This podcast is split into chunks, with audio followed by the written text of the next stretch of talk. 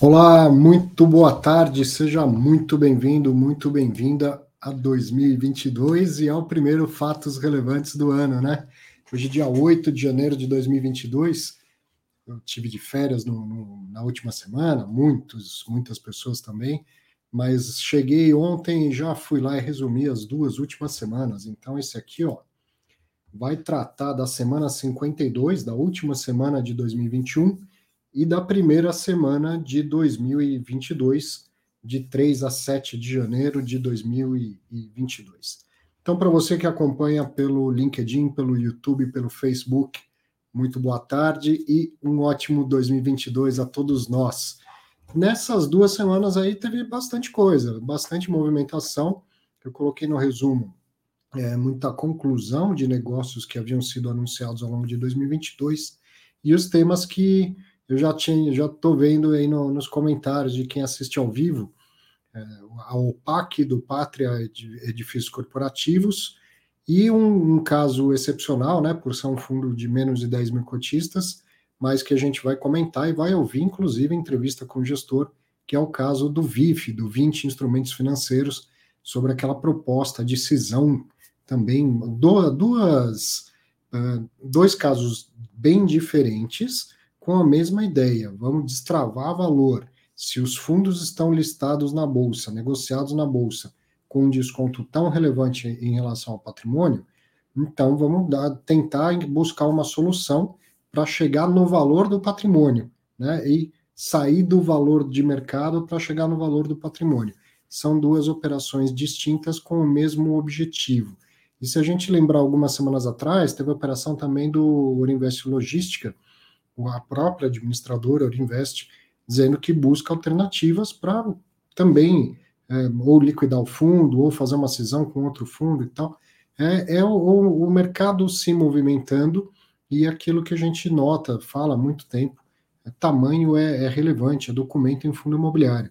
Então, fundos pequenos que né, foram lançados com a intenção de crescer e tal, mas não cresceram, estão é, agora buscando alternativas de liquidação, de fusão, de transformação, para diminuir o desconto e também para ganhar relevância. Né? São as, as principais uh, operações aí da, dessa semana, mas teve muito mais coisa. Vamos acompanhar que a gente sempre aprende. Eu, eu pretendia não fazer entrevistas com gestores, porque cheguei na sexta-feira, às três da tarde, aqui em casa. Estava no Parque Estadual do Jalapão, rodei lá, ó, chegando em Palmas, no Tocantins, aí rodei quase 1.200 quilômetros por né, maravilhas que tem naquele lugar. E, e, aí cheguei aqui três horas da tarde na sexta, fui ver o que tinha e comecei a resumir. Não pretendia entrevistar ninguém.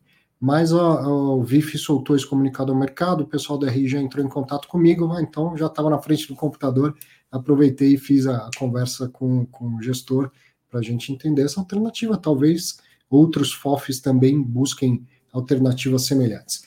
Assunto não falta e o que aprender com fatos relevantes também nunca falta. Então vamos a eles, ó. Ah, a corujinha foi. Essa foto foi tirada lá, no, no Jalapão, na cidade de São Félix, se não, não me engano. O nome posso ter confundido agora. Não fui eu que tirei a foto, a gente estava lá, fui com a família e com mais duas famílias de, de amigos, e a foto que a gente tirou foi a Luíse. Olha que, que legal. Uau uma corujinha que no, bateu um papo com a gente lá no, no Jalapão, é, é a que abre o Fatos Relevantes de 2022. Bom, começando aqui, fundos com menos de 10 mil cotistas, teve bastante coisa, eu quebrei por 21 e 22, ó. Dia 27 de dezembro, Caixa Sec, Sec Logística Renda, acho que é Sequoia, não, não tenho certeza. Cidade Jardim Continental Tower, no dia 28, Torre Norte, o Red Realty Development, o Cartesia Recebíveis Imobiliários, Red Atrium Shopping Santo André, já no dia 29. No dia 30, o Santander Papéis Imobiliários CDI, West Plaza, Red Shopping Parque Dom Pedro, São Fernando, BB Progressivo e também o Multirenda Urbana. Vamos virar a página, vamos para 2022? No dia 3 de janeiro, Telos Properties soltou fatos relevantes. O, no dia 4, o Legatus Shoppings. No dia 6 de janeiro, o Europa 105. Também no dia 6, o Edifício Orinvest e o Quatá Imob Recebíveis Imobiliários. Então, esses os fundos com menos de 10 mil cotistas. Agora, quer saber o que a gente vai falar e entender, resumir, discutir hoje? Hoje, no Fatos Relevantes, tem o GTWR com a conclusão daquela renegociação contratual com o Banco do Brasil. O FIGS com a reavaliação dos imóveis, olha lá que o Leandro vai acabar aparecendo. E se fala de FIGS, ele sempre aparece. Hein? O MOL 11 anunciando compra de imóvel. O HTMX que, dizendo que não vai distribuir rendimentos. O Alzirão também concluindo a compra do, do imóvel, aquele da Coca-Cola Fensa o SARI 11 com a conclusão de compra de imóvel, depois o HSLG com a conclusão de venda de imóvel, que é justamente para o fundo do Santander, o HGBS 11 anunciando reavaliação dos imóveis, XP Malls comprando mais uma participação em shopping, o Pátria Edifícios Corporativos anunciando a OPAC, a oferta pública de aquisição de cotas, e o Mérito Fundo, o Mérito, né, anunciando mudança de administrador. Por fim, tem o VIF com a proposta de reestruturação do fundo. Tudo isso nesse primeiro Fatos Relevantes do ano. Tem bastante coisa, né? Também juntamos duas semanas.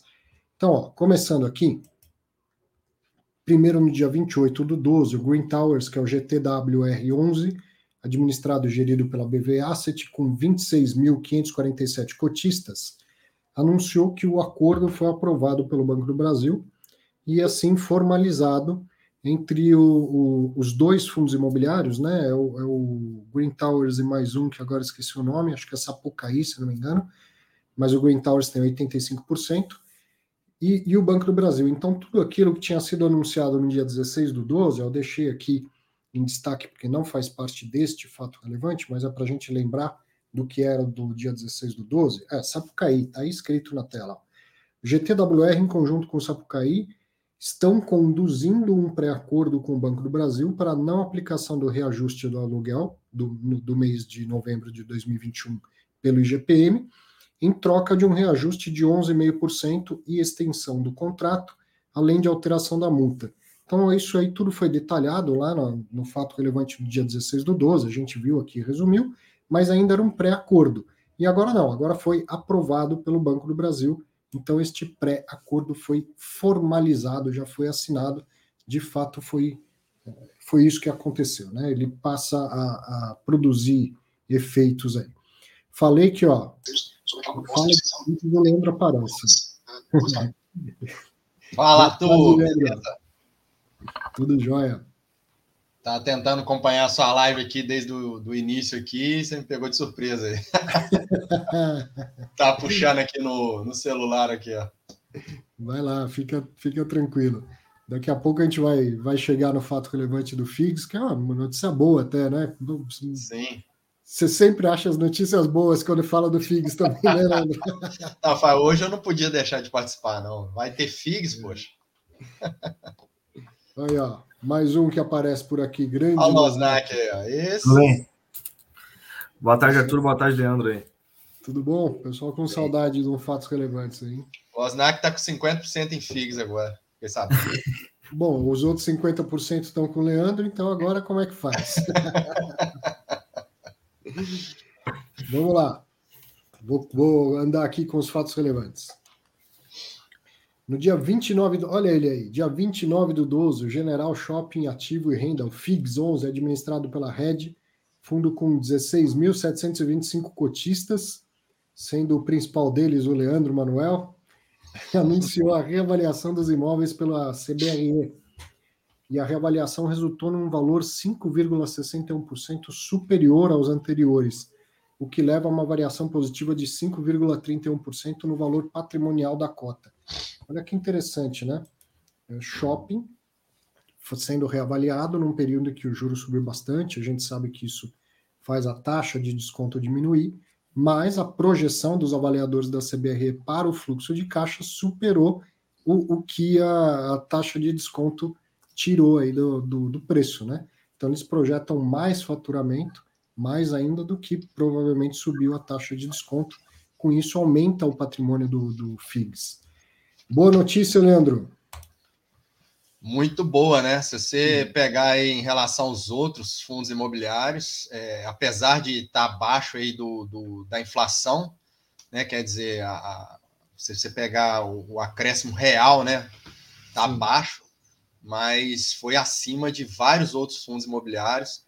É, ainda mais você colocando, esse, ponderando isso aí, né? Que o juro subiu, ainda tem um fluxo de caixa não tão, vamos dizer assim, é, esperado que para um shopping que, que, que, pode ser que esse ano, né, melhore bastante. Então, a minha expectativa é que próximo ano essa avaliação aumente ainda mais. Então, pegou um ano ruim, com a taxa de juros subindo, com vacância, com fluxo de caixa ruim, vamos dizer assim, e ainda teve uma avaliação positiva. Então, eu acho que foi muito, muito bom isso aí, tá?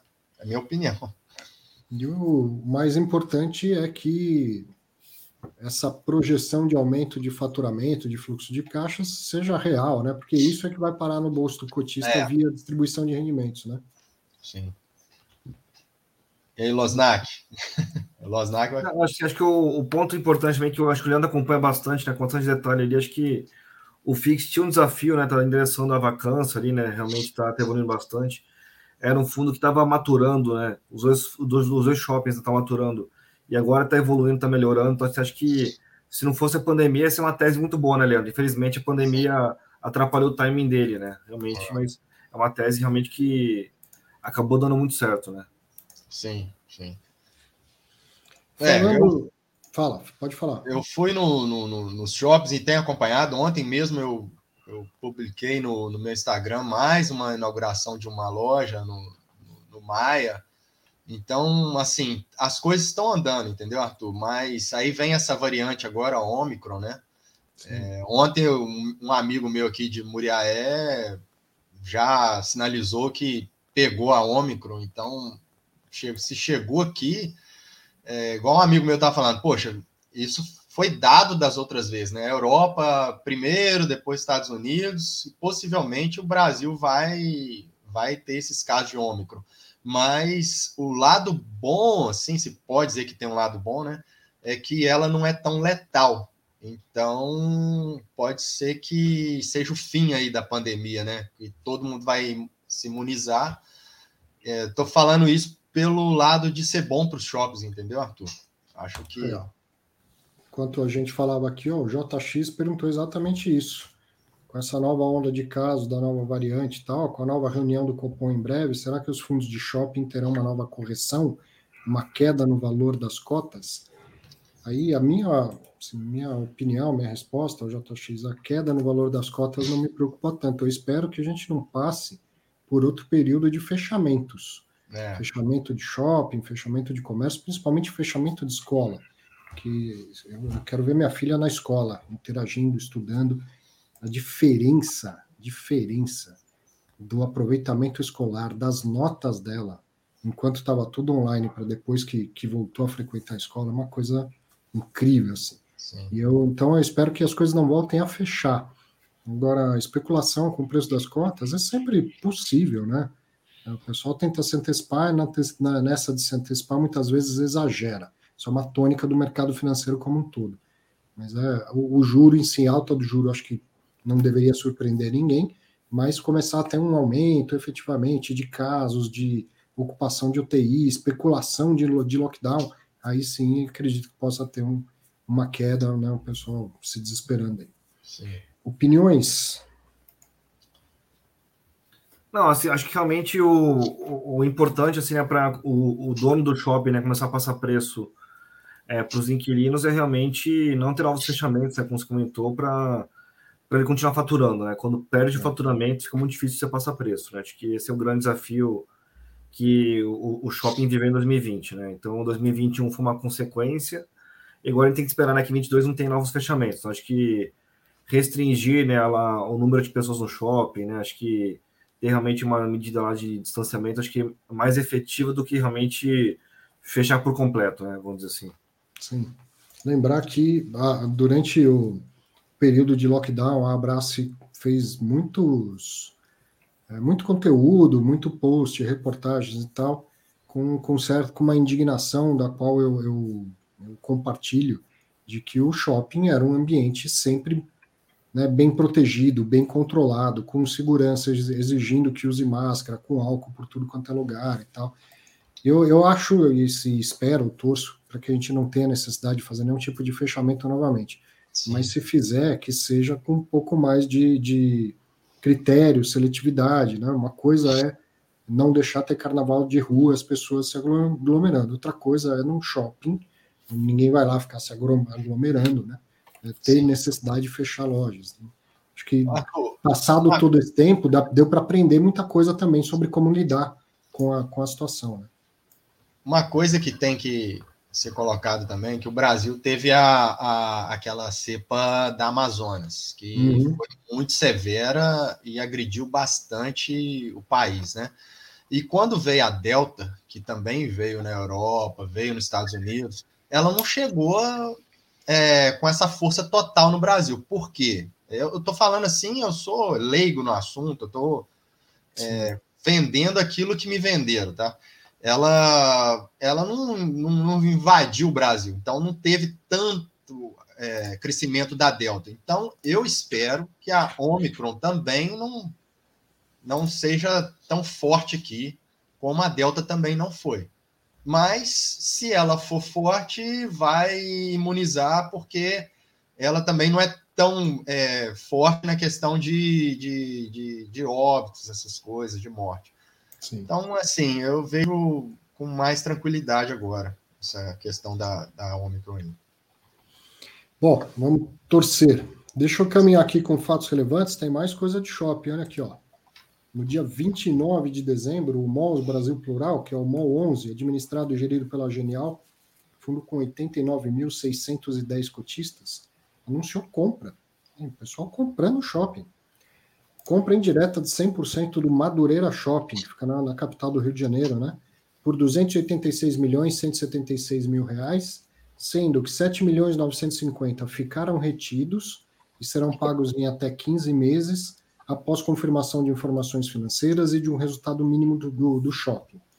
O NOI esperado, né, o Net Operational Income, a receita operacional líquida, esperada para os próximos 12 meses é de 25 milhões, o que gera um cap rate de 8,74% ao ano e distribuição de R$ 1,10 no ano. Eu fiz uma continha simples, dividi por 12, daria 9 centavos por mês por cota, né? O fundo receberá receita proporcional de dezembro de 2021 e completa a partir de janeiro de 2022. Ou seja, ele, ele fechou a transação no final de 2021, no final de dezembro, não vai receber o aluguel todo de dezembro, vai receber só os dias proporcionais da, da qual ele passou a ser proprietário. Mas em janeiro já tem né, a receita total completa do, do, do, mês. Continua aqui o fato relevante, tem uma foto né, bem, bem feita do shopping. O shopping possui 37.188 metros quadrados de área bruta locável, com aproximadamente 74.197 metros quadrados de área total construída e recebe uma média de 1 milhão e 400 mil clientes por mês. O pagamento foi feito parte em dinheiro e parte via securitização. Então, 27 milhões 05 em dinheiro. E eu vou enfatizar sempre esse termo, tá? Dinheiro é recurso próprio. Ou, como o mercado gosta de chamar, equity, que é patrimônio. É o dinheiro que está, dinheiro do bolso do fundo, do bolso do cotista. Então, 27 milhões foi em dinheiro, recurso próprio. 260 milhões via securitização, termos financeiros, recursos de terceiros ou debit, né, dívida. Então a maior parte, aí, 260 milhões, foi com uma dívida via estruturação de CRI, de securitização, em duas séries. 100 milhões vence em 10 anos ao custo de IPCA mais 6,5% ao ano e tem dois anos de carência de amortização, amortização do principal. Outros 160 milhões têm vencimento em 15 anos com o mesmo custo. Achei curioso isso. Custo de IPCA mais 6,5% ao ano e dois anos de carência de amortização do, do principal. Então a diferença entre as duas tranches é simplesmente o prazo. Uma vence em 10 anos, a outra em 15, mas apesar de 5 anos de diferença de um para outra, a taxa de juros é igual em ambos os casos, IPCA mais 6,5% ao ano. A decisão por alavancar se deu pois o mercado não está favorável para novas emissões de cotas. Então, como, vamos lá, esses termos técnicos novamente. Emissão de cota é equity, é capital próprio. Pela diferença de preço entre valor de mercado e valor patrimonial, e também por causa da alta de juro, tudo que, que aconteceu no final né, de, de 2021, uh, o, o, custo do capital próprio não está favorável. Assim, falar que o custo do capital próprio não está favorável é, financeiramente parece correto, mas como que a gente mede o custo capital próprio de um fundo imobiliário? Né? Isso é algo que eu gostaria de ver estudos acontecendo. Mas o capital próprio não está disposto, ou seja, o cotista, que é o dono do capital próprio, não está disposto a pôr mais capital dentro do fundo imobiliário na situação atual, no cenário atual. Então, o que o gestor faz? Ele vai lá e busca capital de terceiros, fazendo dívida com estruturação de CRIs. Seguindo e terminando aqui esse fato relevante, o preço total de aquisição, opa, opa, opa, acho que era só isso. E eu deixei passar aqui um slide da semana passada. Tá? Acredito que então era só esses três. Decisão por alavancar se deu, pois o mercado não está favorável à nova emissão de cotas. E aí, eu, Losnak e Leandro, compra de, de um shopping no Rio de Janeiro, uma operação grande com alavancagem. É, eu acho que, né, como a gente, eu falei agora há pouco na abertura, não sei se vocês viram, mas tamanho documento, está cada vez mais claro isso e os fundos têm que crescer, tem que comprar mais ativos e tal mas a, a alavancagem nesse momento, se, tá, se não está favorável o capital próprio, está favorável o capital de terceiros, a IPCA mais 6,5? Está barato o capital de terceiros? Olha, Arthur, se realmente né, é, a ideia, né, assim, é, é sempre aquela teoria do Modigliani Miller, né? Você tem que se alavancar o máximo que te permitirem, né? Uhum. E de preferência que você, né, tenha um custo de dívida mais baixo que o custo do equity, né? Então, Nesse caso, ele está comprando ativo a, a, quase IPCA mais 9, né, que a gente supõe que vai passar a inflação, e aí está pagando IPCA mais 6,5. Então, assim, acho que o spread existe, né, ele é positivo, né, então, assim, acho que tem que entender realmente, né, o, o como o NOI dos shoppings, né, tá amassado, né, então esse NOI, ele deveria, lá, usar o de 2019 como referência, mas usando esse NOI de 2020 que seja, né, assim, acho que é, um NY, entre aspas, amassado, então ele deveria crescer né, acima da inflação uhum. nos próximos anos, né? Então acho que faz um catch-up. Então, acho que, mas se olhando né, o cap rate, foi um cap rate bom, então, então acho que foi uma boa aquisição ali, e, e acho que, como você comentou, assim, né, acho que ele teve uma oportunidade de compra a um preço bom, se não vai via equity, vai via dívida. Então acho que esse é um ponto importante. Tá? Acho que tem que só entender realmente né, que qual que seria o teto informal, né, vamos dizer assim, na alavancagem, né? A gente já viu o né, como o Galg, né, já entrando bem alavancado. O Bresco, né, foi o contrário, né, ele fez o IPO para pagar a alavancagem, né.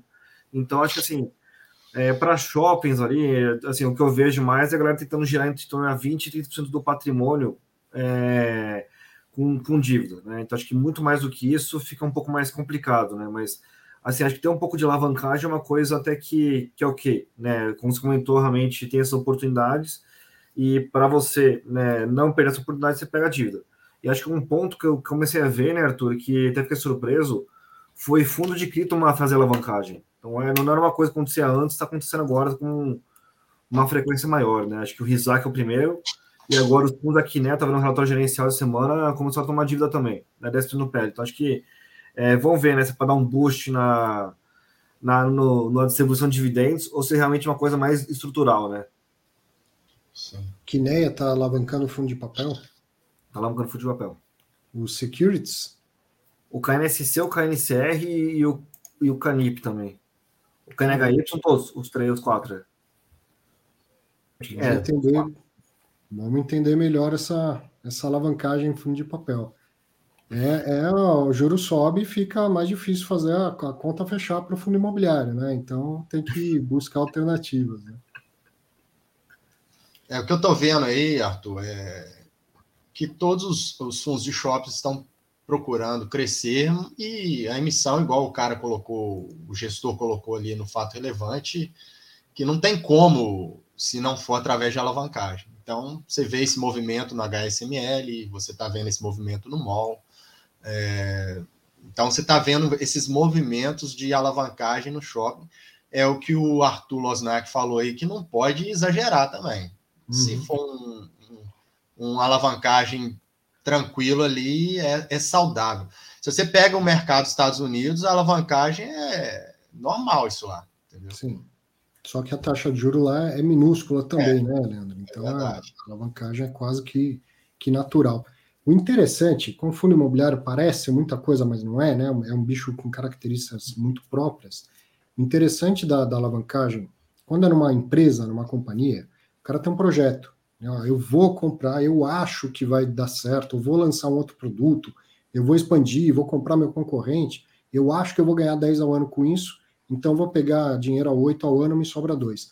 Quando é num fundo imobiliário de renda que tem contratos de locação assinado, ele, ele já tem noção de quanto ele vai, vai ter de renda.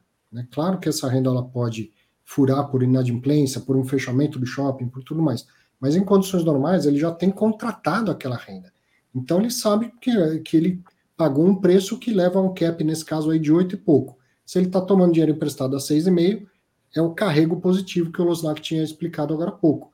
Então fica mais fácil, mais claro de entender que é, Quanto que é o custo da dívida? É menos importante se ele é menor do que o, o que eu tenho de, de faturamento para trazer para dentro do fundo, né? Se o carrego é positivo, a dívida tende a se pagar. Mas a, também não é, não é por isso que você vai alavancar 60%, 70%, 80% do fundo, que em algum momento dá uma engasgada, diminui esta receita, ainda que contratada, ela pode não acontecer por inadimplência e tudo mais, né? E, e aí acaba custando caro para o fundo. Mas é, é, isso é interessante a gente ver. O custo capital próprio, eu ainda não, não entendi, como eu falo que fundo imobiliário parece, mas não é igual uma companhia, se a maneira de calcular o custo do capital próprio seria simplesmente a mesma forma que se calcula a de uma companhia aberta. Mas o custo da dívida fica fácil de entender que a conta fecha se o carrego é positivo e esse carrego ele não é esperado, ele é conhecido porque ele é contratado, né? foi aqui a dúvida do, do Ulisses, né? Se essas emissões de dívidas não seriam com intenção de liquidação antecipada assim que houver uma janela de emissões. Ulisses, todo empresário, vamos dizer assim, que toma uma dívida, ele tem que ter essas duas coisas na cabeça. Se amanhã o juro explode no Brasil, você tem lá um tesouro IPCA pagando IPCA mais 12, você não paga essa dívida nunca. Você abraça a sua dívida de IPCA mais 6,5 e não paga ela nunca entendeu? Agora, se o juro cai e, aí você tem novas oportunidades de se endividar no mercado por metade desse custo, aí você vai lá, pega dinheiro mais barato, pré-paga a dívida cara, certo? Então, intenção de pré-pagar, todo endividado tem, desde que seja vantajoso para ele, né? E, e, do contrário, ele não pré-paga, ele carrega sempre a, até o vencimento. Legal. Vamos para o próximo aqui, ó. Esse aqui, isso é uma, uma tristeza. O o Max Invest. No dia 30 do 12, o HTMX11, administrado pelo BTG, gerido pelo Hotel Invest, fundo com 24.316 cotistas, anunciou que o fundo encerrou o semestre com prejuízo caixa acumulado devido a aportes que foram necessários em alguns, alguns empreendimentos. Assim, não haverá rendimentos a distribuir referente ao segundo semestre. Já faz tempo que todo mês né, é o mesmo fato relevante. Falo que é uma tristeza porque conheço todo mundo lá, conheço o Diogo, acho a tese do fundo fenomenal, já, já apresentei isso em sala de aula 500 vezes, e foi uh, o segmento que acho que mais apanhou da, da crise toda do, do Covid e que ainda demora para voltar, né? Quer dizer, empresas que estavam voltando a levar as pessoas para viajar, para trabalho, fazer reunião presencial e tal, já começam a, opa, está aumentando esses casos aí, vamos esperar mais uns meses e tal. Então ia aumentar o faturamento do shopping, aí volta, do shopping não, do hotel, aí volta né, a, a represar esse faturamento.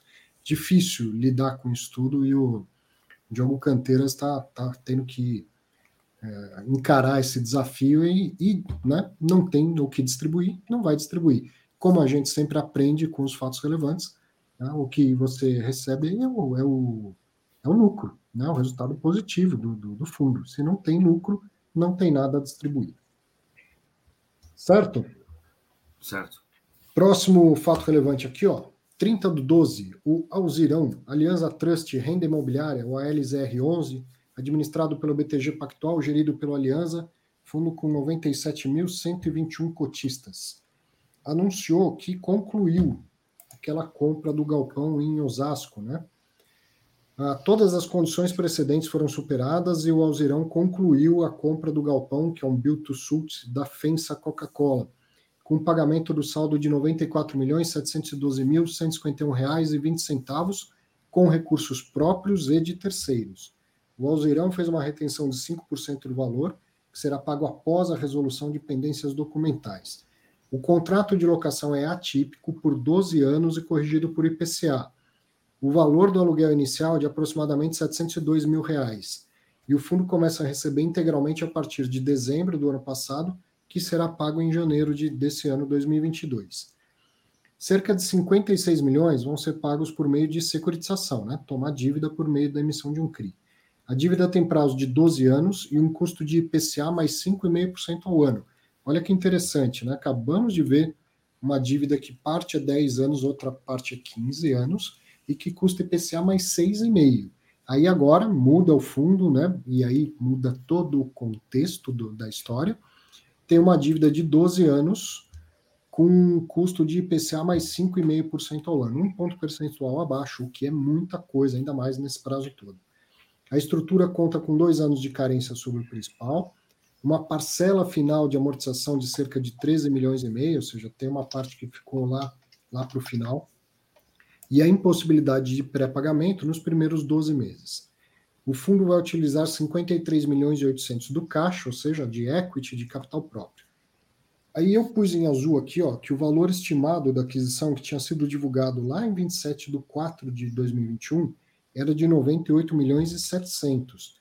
E a gente vê por este fato relevante que uh, foi feito um, um, pagamento final de 94 milhões 712, mas o, o, fundo já tinha feito um adiantamento de 15, se não me engano. Ou seja, a operação ficou num preço um pouco superior ao que tinha sido estimado no início dela. De qualquer maneira, é bom eu, eu enfatizar isso, o, o no, no, fato relevante já falava, né, em abril, que isso era estimado e que, seja lá qual fosse o valor pago pelo fundo, o cap rate tinha que dar 7,3% ao ano. Né? Então, tudo se ajusta ali. Se ele é, paga mais, o aluguel sobe e tudo, tudo fica ajustado naquilo que tinha sido pré-acordado. Terminando aqui o fato relevante, o fundo passará a ter uma renda mensal já líquida, líquida dos custos da securitização de aproximadamente 443 mil reais, o que leva a um cash on cash yield de 9,9% ao ano no primeiro ano, ante um cap rate de 7,3% se fosse tudo comprado com dinheiro. Então lembra, esse cash on cash, como diz aí esse nome, é o dinheiro sobre o dinheiro, assim. Quanto efetivamente o fundo desembolsou né, o que ele vai receber em relação ao que ele desembolsou, e não sobre o valor total do, do custo do imóvel. Então, como o fundo desembolsa 53 milhões e 800 e passa a receber 443 mil, é isso, esses 443 mil dividido por 53 milhões e 800, que dá esses 9,9% ao ano. A operação mesmo, né, dá um cap de 7,3, mas como teve uma parte alavancada, no primeiro ano, ainda mais com amortização de pagamento de principal, dá esse cash on cash yield de 9,9. É isso que justifica alavancar, inclusive. O resultado esperado por cota é de 12 centavos ao ano bruto e de 9 centavos ao ano líquido, após os custos da securitização. Interessante, né? E a gente consegue comparar um fato relevante em seguida do outro. Por que esse, esse custo é mais barato? São dois motivos muito deveriam estar claros, né, para todo mundo que, que acompanha aqui. Primeiro, o contrato é atípico, enquanto no outro caso a gente está falando de contratos de shoppings que são típicos e com riscos de crédito variados. O segundo motivo é justamente o risco de crédito. Quem que é o devedor do, do contrato de locação, que é o que gera o, o a receber lá do CRI, é a Coca-Cola. Então você tem um documento, né, um lastro para a operação perfeitinho, totalmente casado, prazo e, e, indexador do contrato de locação, com prazo e indexador do CRI, e um, um, risco de crédito muito menor na operação do Alzirão. Então, com isso, a operação sai a IPCA mais 5,5 ao invés de IPCA mais 6,5 do, do outro caso, né? Mas veio a, a securitização e, e com essa ideia de aumentar o retorno. É para isso que se toma a dívida, certo? Para alavancar o retorno de, de, uma operação que seria feita sem dívida. E aí? Ah, deixa eu falar aqui que eu, eu mandei uma mensagem depois que eu gravei com o pessoal do VIF.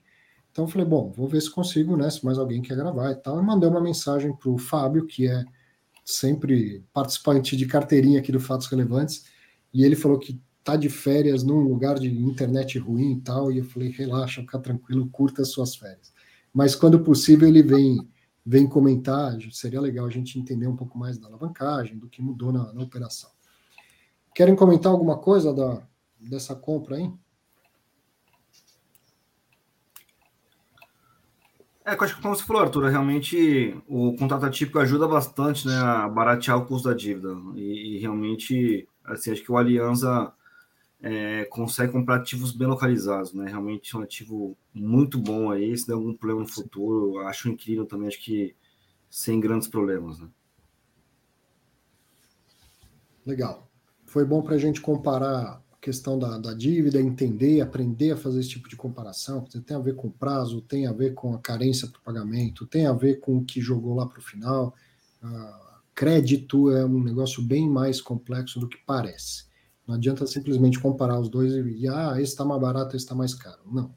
Quais são os riscos das operações? Fala, Losnak. É, acho que tem um ponto também, Arthur, que acho que só acrescentando, né, eu vejo muita gente comentando, né, que, sei lá, né, a dívida, né, sei lá, tem gente ainda bem, tem CRI com série única e tem CRI com que é subordinado, né, a galera fala que uhum. o subordinado é mais arriscado que o série única, às vezes o série única é, é arriscado pra caramba, né, então acho que assim, né, não é só você ver, né, como chama, é, a senioridade do, de uma dívida né, em relação à outra, né? Porque são coisas totalmente diferentes, assim, né? Acho que as pessoas gostam de fazer várias regras, né, para fazer comparação, mas como cada CRI tem a sua regra própria, né, o, as suas garantias, etc., você não pode de imediato, né, falar que um CRI de série única é menos arriscado do que um CRI que é subordinado, por exemplo. Tá? Então, acho que é é, cada um tem a sua realidade e, de preferência, não faça comparações né, automáticas, né, vamos dizer assim.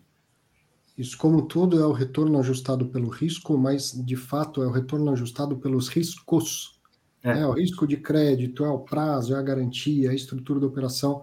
Então, não, é que não deve ser comparado, deve ser comparado, mas com quando as duas dívidas têm características diferentes, né? É. Isso nos ajuda a entender a diferença também de, do, do custo. O custo é o retorno de quem está investindo. Bom, caminhando aqui, ó, no dia 30 do 12, o Santander Renda de Aluguéis, o SARI 11, administrado e gerido pelo Santander, fundo que tem 12.418 cotistas, anunciou mais uma conclusão de uma operação que tinha sido anunciada antes. Conclusão da compra de um galpão em Santo André, estado de São Paulo, anunciada em 21 do 10, né, 21 de outubro de 2021, por R$ 78.181.903,99. No fato relevante anterior, eu que incluí isso, por isso está em azul, tinham falado o valor de R$ 77.971.000. O valor vai ser pago em quatro parcelas, sendo que a primeira já foi paga no dia 5 de janeiro, no valor de R$ 19.838.653. O que, que é isso?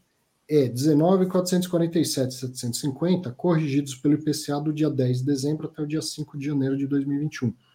As demais parcelas, todas têm o mesmo valor base, R$ 19.447.750, e cada uma delas vai ser é, corrigida pelo IPCA do dia 10 de dezembro de 2021 até o dia do vencimento. Então, parcela 2 vence no dia 11 de julho de 2022, parcela 3 no dia 10 de janeiro de 2023 e a última parcela no dia 10 de julho de 2023.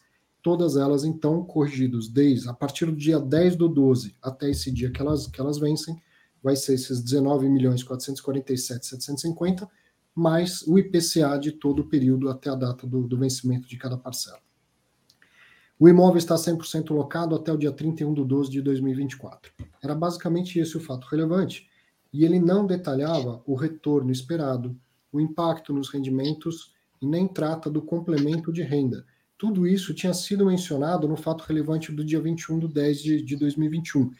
Eu, particularmente, acho que deveria repetir, até porque mudou o, a primeira, primeira parcela por ter sido é, atualizada pelo IPCA, então acho que deveria trazer a informação completa, ainda que seja é, um fato relevante para dizer, olha, concluímos aquela operação, mas já que concluiu, traz todas as informações de novo, né? Ó, eu, eu peguei do dia 21 do 10. O que, que eles tinham dito na, naquele fato relevante anterior? Que o vendedor vai pagar um complemento de renda mensal até junho de 2022, que vai ser a diferença entre o valor de locação e R$ 473.039, porque o inquilino paga um aluguel de R$ 390.903 até dezembro de 2021, então isso aí foi, né? Aí passa a ser reajustado é, e passa a ser 430.070 entre janeiro de 22 e junho de 22, e depois chega em 473.039 a partir de julho de 2022. Então, o que, que é o racional dessa operação? O vendedor já paga desde agora o, o, o complemento para chegar nesse aluguel que só vai é, efetivamente acontecer em julho de 2022. Isso você vai ver que prevalece, mas não estava no fato relevante que saiu agora, em dezembro. Então, na minha opinião, deveria estar lá novamente explicado tudo isso. O cap rate estimado é de 12,5% ao ano nos primeiros três anos, isso era o que estava estimado em 21 de outubro. Mudou alguma coisa? Pergunto aos administradores. A conclusão da transação ainda está condicionada à superação de condições precedentes, evidente que as condições foram superadas, tanto que no dia 30 do 12 anunciaram a conclusão dessa operação. E aí, a, essa foto eu também peguei no fato relevante anterior, que é o fato relevante de 21 de outubro.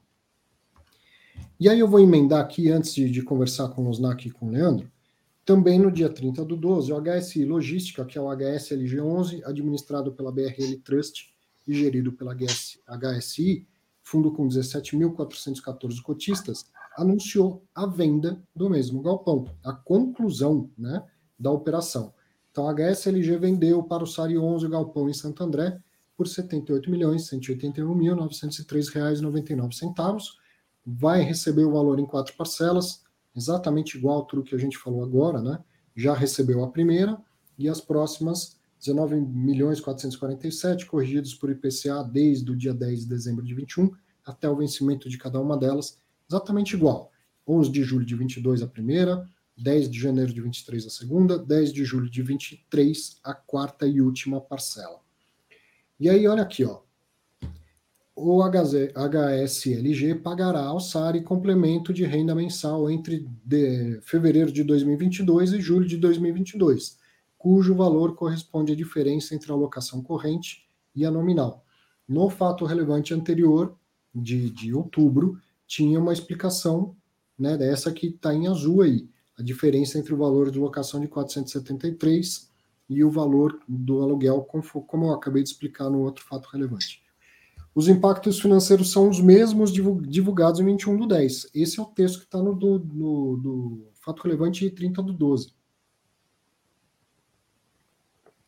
Serve aqui minha mesma crítica, meu mesmo comentário para o pessoal da HSI. Põe de novo, gente. Põe de novo. Tem gente que chegou agora, tem gente que, que virou cotista do fundo agora, tem gente que não sabe procurar um fato relevante anterior. Põe a informação completa, não precisa ter preguiça, não. Eu não tenho preguiça de ler, pode escrever que a gente lê e resume aqui. Terminando, ó. É, terminando não, isso é do fato relevante anterior, do dia 21 do 10. Então, como este terminou dizendo que o impacto financeiro é o mesmo divulgado em 21 do 10, eu fui pegar lá o fato relevante de 21 do 10. A estimativa de retorno é de uma TIR, taxa interna de retorno, de 29,07% ao ano, ou seja, pegar o, o preço que eles pagaram pelo galpão tudo que receberam de aluguel e o valor da venda, gerou um retorno de 29,07% ao ano. Um múltiplo de venda de 1,55 vezes sobre o valor na oferta pública inicial do fundo e um lucro de 28.439.410 reais, que equivale a R$ 2,25 por cada cota. Muito bem. Querem comentar aí a operação de compra e venda de, de galpão entre dois fundos imobiliários? Ah, achei, achei interessante o imóvel, é, apesar de ser antigo, mas é bem localizado. Acho que foi um negócio bom para os dois, é um pouco mais para o HSLG aí. E acho que tinha que ter colocado sim o, o, o, retorno, né? Nesse último fato relevante. Eu concordo com você, Arthur. Mas eu acho que, que foi interessante aí para os dois, sim. Ó, o Jorge Irata perguntou aqui se eu chamei os gestores da HSI de preguiçosos. Jorge, preguiçoso sou eu, que em vez de comprar e vender imóvel, compro fundo imobiliário e deixo todo o trabalho para os caras. Se, se, se, alguém for preguiçoso, ele tem que escolher uma outra profissão, que não gestor de fundo imobiliário, porque dá trabalho pra caramba. Tá? Mas é, é, o que, que o gestor de fundo imobiliário gosta de fazer? Comprar e vender imóvel, sentar, negociar. Ah, não, vai ter que jogar o IPCA nisso aí e tal. Isso agora, na hora de, de escrever o fato relevante, né, é, é um pé no saco escrever esse fato relevante. Mas que venha a informação completa de qualquer maneira, mesmo já tenha tendo sido dado dois meses antes, na minha opinião, deveria vir a informação novamente completa. É, de repente é uma oportunidade de aproveitar, falar, putz, a gente podia ter explicado um pouquinho melhor, então vai lá explica novamente, enfim. Mas não, eles não são preguiçosos, porque comprar, vender imóvel, gerir fundo imobiliário dá trabalho para caramba. Quer falar, Losnak? Não, acho que o, o, ponto só que acho que é importante, né, a gente lembrar também que, assim, acho que é, pelo preço da compra, pelo da venda, realmente a galera da HCLG ali mandou muito bem. Então, acho que a questão, na minha visão, é, é mais o, o, próximo passo. Tá? Vamos dizer assim, né, se eles vão conseguir comprar né, um ativo bom também, né, que gere uma taxa boa, ou não. Tá? Acho que é, comprar e vender bem é uma coisa pontual. Tá? A gente tem que entender a, a recorrência do projeto, do negócio ali. Então, acho que vamos ver se para frente né, eles conseguem comprar ativos bons, porque não adianta nada, né? Você comprar alguns ativos, né? Vender os melhores que você tem e depois ficar uhum. realmente olhando para o teto lá, chupando dele. Então, acho que vão ver realmente o que, ele vai fazer com esse dinheiro ali. Tá? Acho que então o processo não acabou, mas realmente acho que até agora a HSLG mandou bem. O processo nunca acaba, né, Luznak? Na verdade, o processo nunca, nunca acaba. E é um desafio para o gestor de fundo imobiliário, né? Porque ele vende bem, mas esse lucro ele tem que distribuir. Então ele sobra na mão com o valor do principal, praticamente, né? Sem sequer a correção da inflação no período. E aí tem que fazer uma, uma alocação num outro mercado, né? Os preços subiram, ele vendeu bem, mas agora o que, que ele compra com este mesmo dinheiro? Um imóvel da mesma característica ele não compra mais, né? Então é, é essa é a, a, dificuldade quando se conversa com o gestor de fundo imobiliário, só, pô, por que, que não vende também quando está tudo em alta? Por dois motivos, né? Tem coisa que eu comprei para carregar, eu não quero vender, e se vender, não é tão fácil repor. Aliás, não é, não é que não é tão fácil, é difícil repor, né? Porque eu, eu pago 100, vendo por 120, eu tenho que devolver 20 para o cotista e, e só tenho 100 para comprar um novo imóvel, mas num outro cenário, num novo cenário, né? Então, não é fácil mesmo tomar decisão de vender e depois conseguir fazer uma alocação é, é, eficiente. Com a taxa de juro agora, no patamar que está, dá para deixar isso no caixa carregar, esperar uma nova oportunidade, uma nova emissão, ou complementar com uma, com uma alavancagem também, e assim por diante. Mas o processo nunca acaba, né? Se falar, ah, não acabou ainda, nunca acaba. Vamos lá. Mais um aqui no dia 30 de dezembro, o HGBS, Red Brasil, Brasil Red Brasil Shopping, administrado e gerido pela Red com 80.403 cotistas, também fez uma reavaliação do patrimônio, e aí dessa vez chamou duas consultorias, a CBRE e a Cushman e Wakefield. E a, a reavaliação resultou em um valor 0,04% superior aos anteriores, o que leva a uma variação positiva de 0,03%. Aí, Leandro, o Figão subiu 5%, o HGBS subiu 0,04%. Você vê, então quer dizer, 9, nominalmente subiu, mas na, na real perdeu para a inflação, né? Então, mostrando mais uma vez aí que o FIG está tá um pouco melhor aí, né? E depois é legal, eu gosto de lembrar disso, que a gente está vendo, mesmo no caso do FIGS, que tem mais do que um imóvel, a gente está vendo o resultado global das reavaliações. Sim. Quando sair o informe anual, que tem três meses de prazo para ser publicado, você pode baixar lá, se tiver curiosidade, o informe anual, e aí você vai ver o que aconteceu com cada imóvel. Nem todos os shoppings do HGBS foram avaliados para cima. alguns Isso. foram para baixo, e o resultado global foi 0,04. Quer saber qual shopping ganhou valor, valor de laudo, né? E qual shopping perdeu o valor na atualização de laudo? Espera daqui três meses você baixa o informe anual do HGBS de qualquer fundo imobiliário, né? Exato, ali é a média, né? Quer comentar alguma coisa aí, Losnak? Não, acho que o ponto é, como você comentou, realmente é o global, né? A gente sabe que o Goiabeiras está tá bem mal ali no HGBS. Acho que todo mundo deve ter subido um pouquinho e o Goiabeiras puxou bem para baixo, né? É. Uma pergunta aqui do canal Lei: se os fundos imobiliários podem ganhar ao adotar mais estratégias de empresas para gerir o capital?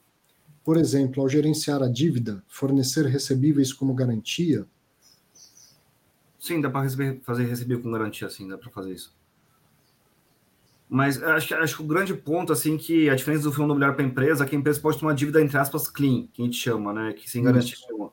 O fundo imobiliário não pode tomar dívida. Então ele vai ter que inventar um artifício para ele captar essa dívida. Na prática, ele toma dívida, mas ele não toma dívida para os olhos da lei, né? Vamos dizer assim, né? Uma palavra mais bonita. É, então, e aí tem, tem um relatório que o pessoal do, do, do Credit Suisse, né, que o Bruno Margato lá e a equipe do, do HGLG escreveu, explicando a alavancagem desse relatório foi tão detalhado que eu fiz um vídeo que está publicado aqui no canal. Veja lá. E uma das coisas que fala é dessa diferença de como o fundo imobiliário a rigor não pode alavancar, então tudo que tem que ser feito e quais as limitações que a alavancagem traz no, no fundo imobiliário.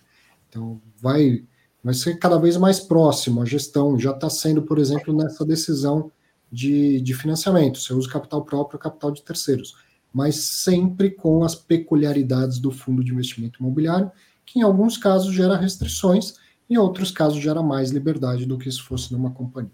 Né? Não liberdade para tomar dinheiro emprestado, mas para outros atos da gestão. Seguindo aqui, ó, mais um fundo de shopping. No dia 4 de janeiro, agora chegamos em 2022, o XP Malls, que é o XPML11, administrado pelo BTG, gerido pela XP, e tem 253.698 cotistas, anunciou uma, um contrato, né? Ele assinou um contrato, uma intenção de compra e venda, ele assinou um contrato para comprar indiretamente uma participação de 9,05 no Shopping Bahia, em Salvador. O impacto financeiro estimado nos primeiros 12 meses é de 11 milhões e 88 mil, o que daria 59 centavos por cota, isso acumulando os primeiros 12 meses. A transação está sujeita a condições precedentes usuais em transações dessa natureza, dentre elas a conclusão do processo de aprovação pelo CAD, Conselho Administrativo de Defesa Econômica. Note que o fato relevante não fala sequer qual é o preço da compra deste shopping. Então, esse é o típico fato relevante que só foi divulgado porque, dado o tamanho do, do fundo e o tamanho do vendedor, essa operação tem que passar pelo CAD. Quando faz isso, ela se torna pública, no sentido de que, embora eu já, já tentei, mas não achei, tá? Mas se você entrar no, no, no site do CAD e souber como fazer, porque eu não soube fazer, você vai encontrar essa informação lá. Que ó, o CAD vai ter que se pronunciar sobre a compra do, do fundo do shopping tal, sendo comprador tal fundo, vendedor tal empresa. Então, já que é possível que uma parte das pessoas que saibam usar o site do, do CAD eh, tenham acesso a essa informação, então o administrador fala: você não pode deixar isso acontecer. Solta um fato relevante para que todo mundo tenha acesso à informação. Mas ela está muito no início ainda. Assim, longe de estar tá concluída, até porque precisa da, da aprovação do CAD. Então, se fosse por escolha própria, o administrador não teria soltado ainda esse fato relevante, o gestor não teria soltado esse fato relevante. Então, não vai dar detalhes ainda, não é hora de dar detalhes. Ele nem sabe se a operação vai, vai sair mesmo do papel, mas ele tem que soltar porque se tornou pública lá via site do, do CAD. Depois, quando a coisa andar, aí sim vem com muito mais detalhes, a gente fala com o Carras e, e entende bem a operação. Mas o, o, que é interessante da gente entender e, e notar é que o mercado de shoppings continua aquecido, né? mesmo com as dificuldades de, de precificar, com toda essa incerteza se pô, vai ter mais onda de, de, fechamento ou não, continua tendo compra e venda no, no, no mercado físico real de shoppings, né? É. E é interessante observar, Arthur, que o XPML tem essa pegada de ter pequenas participações mais em shoppings de ponta, né, de alto nível, né? Então ele prefere não ter o domínio ali, não ter mais de 50 ou 50, mais de 51% ali e ficar com os shoppings de ponta.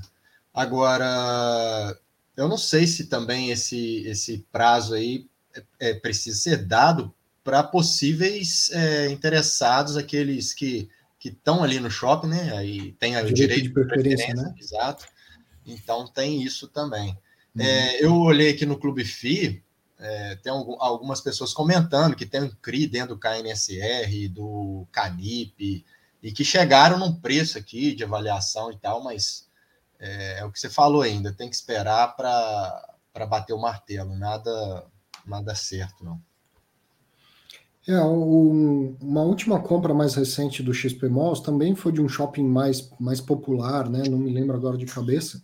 Isso faz parte da diversificação também, né?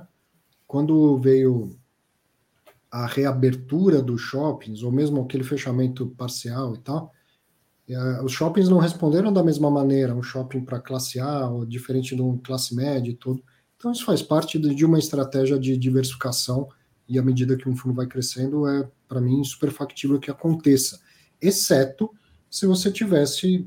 É, você não espera ver um fundo como o Pátria Edifícios Corporativos, que tem na sua, na, sua, na sua política de investimentos ter só AAA, aí você não espera que ele vá comprar imóvel C. Mas sim, se a política de investimentos é mais ampla, é, comprar ativos de shoppings e tal, não vejo nenhum problema em uma diversificação, não precisa ter só shoppings voltados à classe alta, desde que, já que são shoppings com outra característica, o, o retorno seja ajustado para isso, que a rate seja maior, né?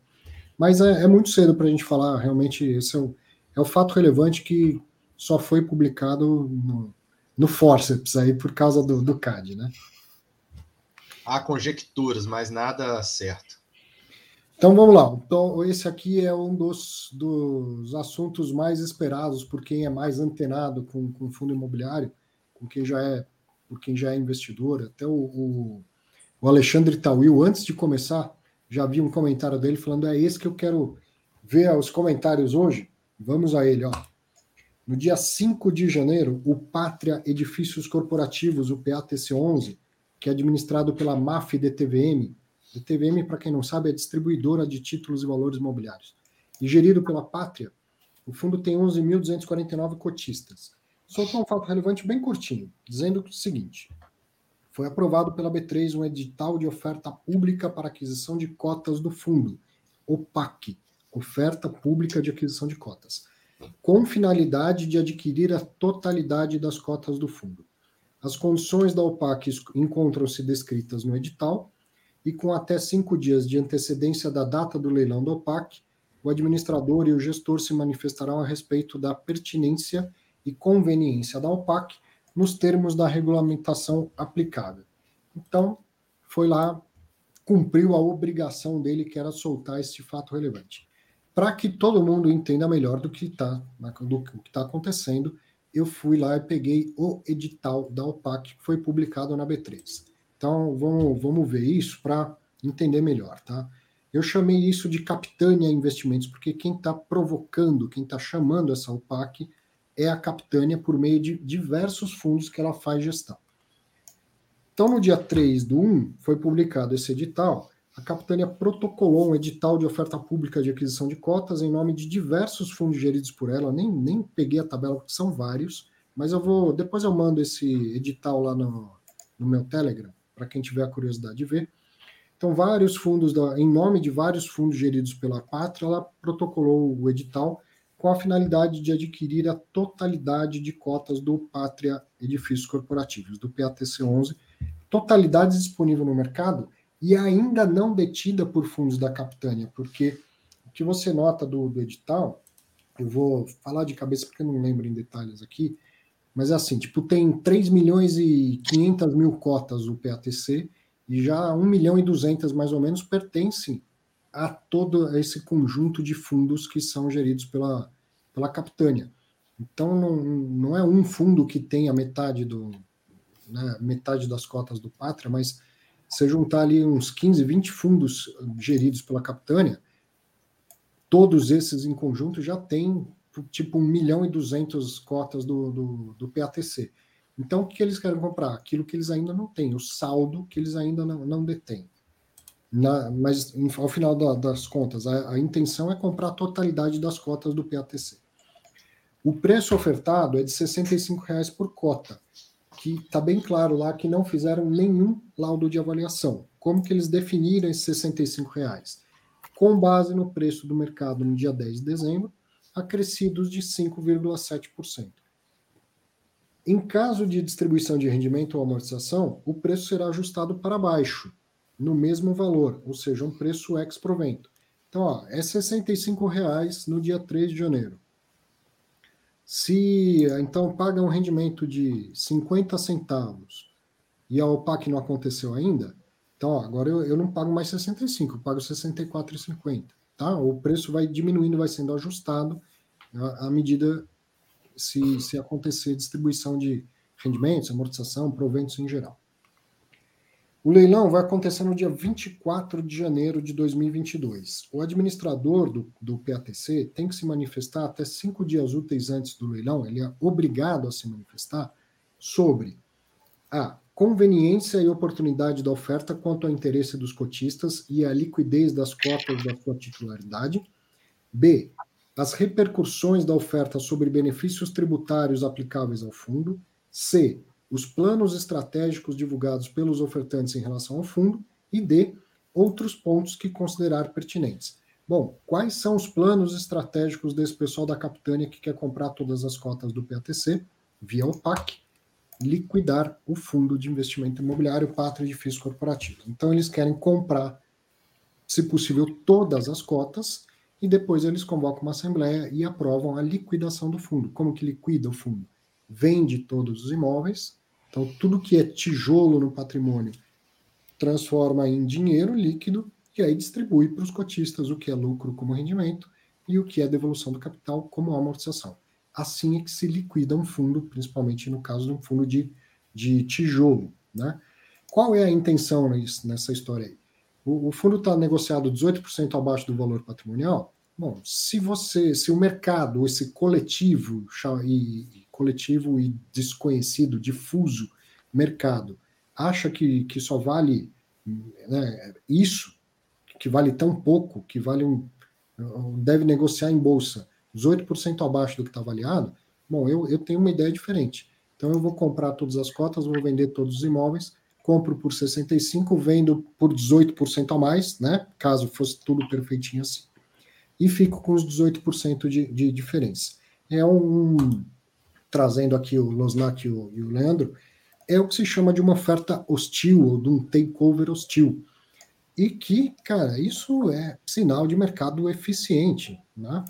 É, certamente o pessoal do Pátria não, não, não fica feliz em, em, em, receber isso. Quem, eu tô, tô ficando velho, né? Não sei se as clientes já brincaram de carrinho de bate-bate. Mas é, é, você tá lá no carrinho de bate-bate, de repente vê uma porrada por trás que você nem percebe aí você olha para trás bravo, né? É isso que deve estar tá acontecendo lá no, no Pátria. Não é gostoso receber isso, mas é de mercado. E, e o Pátria tem tamanho suficiente, outros fundos, FIPs, fundos imobiliários, FIDICs, fundos multimercado e tal, para fazer isso com outros, com outros participantes do mercado também, e provavelmente fazem. Então, isso é normal, isso é de mercado, isso é um mercado eficiente, né? Empurrando uh, outros participantes e tal, para que tente destravar um valor, né? que, onde está a ineficiência? Nesse caso é, do, do, lá do, do edital, estão dizendo que a ineficiência está no, no, valor secundário, do mercado secundário. Se, se a, esse coletivo difuso aí, né, que é o mercado, acha que só vale isso, então eu quero comprar tudo por esse preço. E por que, que eu vou comprar tudo por esse preço? Porque daí eu vou vender os imóveis e vou ficar com a diferença.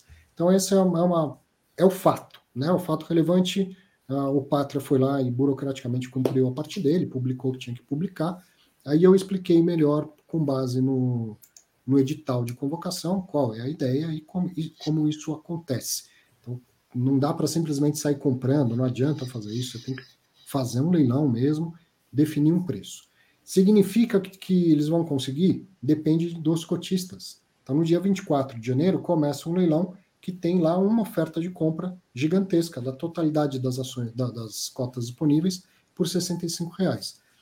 Você, cotista, vai lá e, e põe para vender ou não. Aceita vender por esse preço ou não. Pode aparecer uma oferta de compra da mesma quantidade ou de, de parte de, da quantidade. Enfim, alguém pode cobrir essa oferta de compra? Pode. Tá? A instrução CVM 472, no artigo 6, que trata aí da UPAC, diz que as interferências têm que ser permitidas.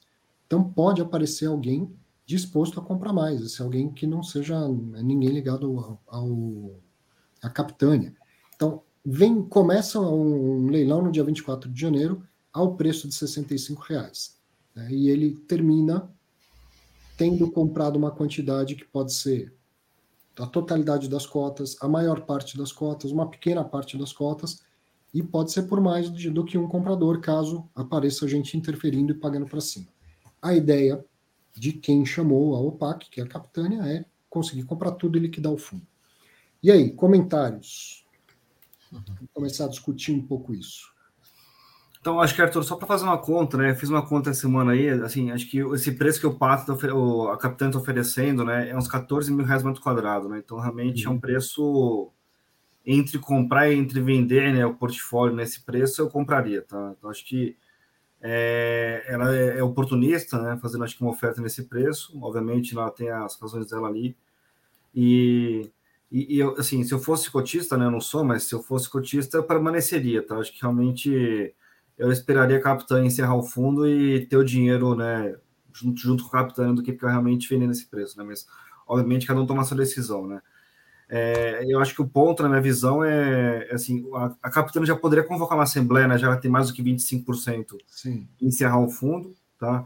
É, o, o que assim dá para tirar né, desse, desse esforço dela, né? Que ela quer ganhar o máximo possível de dinheiro, né? Vamos dizer assim, né, financeiramente falando, né? Quanto mais cotas ela tiver esse preço, é, uhum. melhor para ela, porque ela vai encerrar o fundo, vamos falar que vai vender tudo a, a equivalente a 90 reais. E 90 reais seria uns 20 mil reais metro quadrado, tá? Dos ativos do Pátria. Então, é, ali acho que seria uma coisa mais ok, né? Vamos dizer assim. Então, é, se ela comprar 65 e vender 90, ela tem um ganho de capital aí de uns 50%. Então, assim, acho que ela está fazendo esse esforço para ela ganhar mais dinheiro, né? E realmente é, o Pátria, né? Esse fundo tem um histórico já negativo, né? Tem um histórico ruim lá que ele teve muita dificuldade para alocar os recursos, né? Ele teve realmente é, teve que devolver o dinheiro, né? porque ele estava reclamando lá do é, da velocidade de alocação. Então, é um fundo que não tem uma base de cotistas, vamos dizer assim, a, a menor possível, né? Vamos dizer assim, entre aspas. Então, acho que é, pode tomar não cresceu, né? Não cresceu, acabou ficando com do, do, ponto de vista do tamanho, ficou pouco relevante. É. Né? Sim. Então acho que o ponto, na visão, assim, a, a, a, o Pátria teve uma oportunidade de crescer, né? E acabou se enrolando. Então a Capitânia está fazendo uma oferta ali e e vamos ver, né? Como você comentou, pode ter gente interferindo, né? Atrapalhando ali, né? Vamos ver se tem um outro fundo ali, né? Que possa querer também comprar cotas do Pátria é, a esse preço. E vamos ver também a demanda ali, quantos investidores querem vender esse preço também, né? Porque esse preço é próximo do de tela, então não tem muita, muita diferença, né? Vamos dizer assim, se quisesse vender no mercado, quisesse vender ah, no leilão. Só realmente o tamanho das suas, do, das suas cotas, aí foi um tamanho muito grande, e tem que realmente vender no leilão. É. Uma pergunta do, do Regis que é super pertinente para a gente esclarecer. Ele perguntou aqui que ele não entendeu. E se um cotista não quiser vender as cotas? Não tem problema nenhum, você não é obrigado a vender, até porque você não é obrigado a aceitar esse preço de compra. Mas uh, vamos imaginar que a maioria vende e você não, Regis. Então, os, eles já vão ter uma quantidade de, de cotas suficiente, não só para convocar uma Assembleia Geral, como para aprovar em Assembleia Geral a liquidação do fundo. Né? E aí, o que, que, vai acontecer? Eles vão tocar o plano adiante, vão começar a vender os imóveis, distribuir o lucro como rendimento e o, e o, o principal como amortização. Você será um dos cotistas do fundo. De um fundo que vai é, ter zero liquidez, provavelmente, né? digamos que eles consigam comprar mais dois terços das cotas. A liquidez vai ser nenhuma. Então, você não, dificilmente vai conseguir vender essas cotas em bolsa. Mas você vai participar desse projeto todo da liquidação do fundo e da, desse destravamento de valor. Né? Não tem problema, você não é obrigado a vender. Tá? A mesma coisa acontece quando uma companhia resolve fechar o seu capital. Ninguém é obrigado a vender as ações. Mas se ela consegue e ela tira as ações da bolsa, você continua acionista de uma empresa que não é mais listada em bolsa. No caso do, do PATC11, você continua cotista de um fundo que, se for listado, não terá liquidez e pode, numa Assembleia Geral, então eles falarem vamos deixar de listar o fundo? Pode. E aí, como que você vende cotas no futuro? Então, seria algo a se pensar assim: eu vou abrir mão de liquidez desse fundo, não vou vender, vou ser turrão, digamos assim, não vou vender, vou abrir mão de liquidez e vamos até o final dessa história para ver o que acontece. É, não, não, passa. É, o que, que muda na prática? Você continua cotista de um fundo, mas não com, com, com a liquidez, com acompanhamento de mercado, com, com valor de mercado em tela, essas coisas todas. Arthur, eu, eu vejo aí que a Capitânia ela trabalha muito na ineficiência, na ineficiência do mercado, né? Uhum. pessoal, quando aconteceu um caso agora do RBGS, que ela tinha mais de 50% das cotas do, do RBGS, que é um fundo de, de shopping, é, shopping Sulacap, lá no Rio de Janeiro, e eles chamaram para dar o takeover, né? Então, às vezes a gente se pergunta como defender do takeover, né? É, a, a Capitânia ela trabalha justamente nessa ineficiência do mercado. Poxa, a cota do, do RBGS estava 30 reais e o VP dele estava quase 90. Então o que ela faz? Ela vai lá e compra tudo e vende. Você está me entendendo? Então ela está fazendo a mesma jogada aqui. Então uhum. o pessoal achou que era é, como se fosse uma teoria da conspiração. Não, ela está envolvida com a general. Não, nada disso. Ela fez isso também uhum. no mais largo shopping ela é o jeito de operar dela, não tá fora da regra, ela tá dentro jogando dentro do jogo, tá tá tudo certo, dentro da regra. Sim. Mas ela tem aí 44% desse fundo. Então, se ela comprar aí mais 6% nesse leilão, ela decide o, o, futuro aí, né? Tem mais da metade do, do fundo. Ela vai lá, dá o take-over, vende por. Eu sou da opinião do, do Arthur Lansnack aí. Eu se, eu, se eu tivesse as cotas, eu ficaria com elas porque já que elas, eles estão querendo comprar para vender mais caro depois, né, para dar o fim, eu ficava e, e faturava, ia nessa onda aí. Mas tem esse, esse lance aí que você falou, eles vão ficar sem liquidez, se precisar de dinheiro. Então é, é um dinheiro que a pessoa tem que entender o seguinte: eu não vou precisar desse dinheiro. Eu vou com eles, eu vou, vamos, vai durar um ano para terminar, dois anos, sei. Então eu vou ficar nesse barco aí, né? É, uh, melhorando aqui o que eu estava dizendo anteriormente, não espere, por exemplo, que o fundo vá continuar fazendo relatório gerencial. Não tem porquê fazer relatório gerencial se sobrou meia dúzia de gato pingado de cotista lá. Lembra que não é obrigado a fazer. Então você tem uma qualidade da, da, do nível de, de, informação e uma liquidez praticamente zero. E é uma coisa legal da gente ponderar. O Losnak falou: por que o cara não convoca uma assembleia? Como faz, por exemplo, o pessoal da Red? Né? Por que, que não convoca uma assembleia, já que eles têm mais do que 5% das cotas? e aprova isso em assembleia. Nem certo nem errado, duas possibilidades diferentes. Mas lembra quando fizeram isso com o Sari, com, com Sari não, com outro, com Sadi, Sadi. Sadi, é, Sadi. E aí a resposta do pessoal do Santander falou: pô, vocês vão marcar para o mercado que eu tenho que vender tudo até tal data. O mercado vai, né, vai, vai penalizar em preços. Então seria algo parecido. Imagina se eu convoco uma assembleia não adianta aprovar na Assembleia que tem que vender todos os imóveis do fundo sem determinar um prazo, né? E aí, esse prazo, se for muito longo, é ineficiente o movimento todo. Se for muito curto, opa, você tem um vendedor conjugando o verbo precisar. Como eu sempre vá, falo, quando isso acontece, o comprador vai lá e joga o preço para baixo, né? Então, a, não funcionaria, as duas formas são possíveis, mas o que me parece que eles têm intenção é de não marcar uma data para que isso aconteça. Então, ó, digamos que dê certo a questão do PAC, comprei tudo, vou liquidar o fundo, não estou dizendo quando, não tenho pressa de liquidar, é, não, não necessito de liquidez, não, não necessito dos rendimentos e tal, vou vendendo devagar os imóveis quando tiver propostas a preço de mercado. Acredito que não seja, em qualquer situação, ah, não tenha muito como você querer é, tirar muito do preço, porque os ativos são de, de, excelente qualidade, né? A ideia do fundo era ter imóveis AAA e tem. Ele só não, não deslanchou no sentido de ficar grande e bem diversificado. Mas não são imóveis que dá para, ah, vou pagar 20% abaixo. Certamente não. Pareceriam compradores para cobrir esse preço. Mas tem um prazo, uma data para vender, é sempre uma dificuldade adicional para o vendedor. Então, uh, comparando, né, uma possibilidade seria convocar uma assembleia e forçar a, a própria pátria a fazer isso.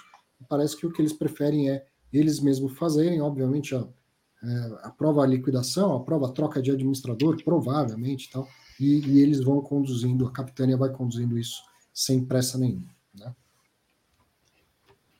É isso aí. Mas, hein, Arthur, só para complementar como defender do, do takeover, por exemplo, o HGPO defende bem. Quem vai querer comprar HGPO é 200 e tantos reais aí. Então, difícil dar um takeover nele.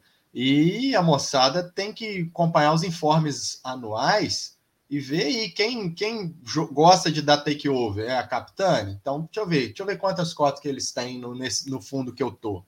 Então, é também um jeito de, de você monitorar isso aí. Tá? Sim. E é algo a que todo mundo está exposto, né? Eu me lembro aqui, não estou vendo se tem alguma, não estou conseguindo acompanhar todas as perguntas, mas eu me lembro que o Alexandre Tauil tinha feito a seguinte conjectura. Aí você tem um cara que comprou e que não acompanha, porque ele comprou pelo rendimento e tal, ele não está preocupado com isso e aí de repente ele nem viu a oferta e, e não vendeu. Então, permanecer cotista, o efeito é isso que a gente já comentou. E outra coisa, Alexandre, cara, você tem um 000 nada do fundo, e aí você está sempre sujeito a esse tipo de coisa. Né? É a diferença entre ter a propriedade direta de um ativo e a propriedade indireta, não ativo, aí, coletivo, em que a gente tem um pequeno pedaço. Lado bom é acesso a ativos desta qualidade com qualquer nível de, de capital. O lado ruim é que você é só uma pequena parte disso e não tem, tem o controle da, da gestão da, da tomada de, de, decisão. Né? O Eric perguntou se os takeovers são indicados para uma possível consolidação do nosso mercado em, em um futuro, talvez distante. Nos Estados Unidos existem bem menos REITs e mais capital quando comparado com o Brasil. Sim, Eric, certamente. Eu acho que esse processo de consolidação ele vai acontecendo ao longo do tempo e uma forma de fazer assim, via takeover, outra forma é via Assembleia Geral, fusão com outro fundo, incorporação por outro fundo, como foi o caso do RBVA.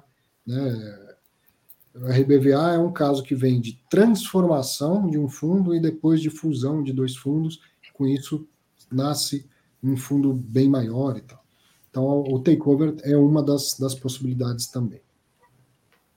Não, eu acho que assim, o, com os comentários, né, acho que os Estados Unidos tem, sei lá, acho que 100, 150, né, REITs, a gente tem 370, 380 aqui no Brasil. Então, acho que todo mundo que está abaixo de 100 milhões de reais de patrimônio ou cresce ou vai ser incorporado no futuro, tá? Acho que realmente tem, tem um, acho que o hurdle, na minha visão, sei lá, seria 500 milhões de reais, mas é, abaixo de 100 realmente não tem uma uma vida longeva, né? Vamos dizer assim. Então, acho que é, o Brasil vai passar por uma consolidação, sim. Tá? Pode ser via encerramento, via incorporação que seja, mas o fundo vai ter que crescer. Tá? Não dá para ficar com tanto fundo tão pequeno assim. Tá? Acho que esse é um. É, tá vendo muita gente fazendo isso, né? A Capitânia, como o Leandro falou, é, é, um, é um dos destaques, né? É, o mercado mudou de patamar, são muitos fundos grandes, e aí quem ficou muito abaixo desse patamar não, não vai conseguir caminhar mesmo. Então vai ter administrador que vai, vai ele mesmo propor isso, vão vender encerrar o fundo, e outros casos o, o mercado vai forçar isso, né? Tentar engolir o fundo. Bom, vamos para mais um caso aqui importante da gente ver, a exceção da semana. Não, não é esse ainda. Vamos lá. Dia 5 de janeiro, o Mérito, que é o MF11, administrado agora pela Mérito, fundo com 29.838 cotistas, anunciou que a transferência da administração ocorreu no fechamento do dia 4 de janeiro de 22.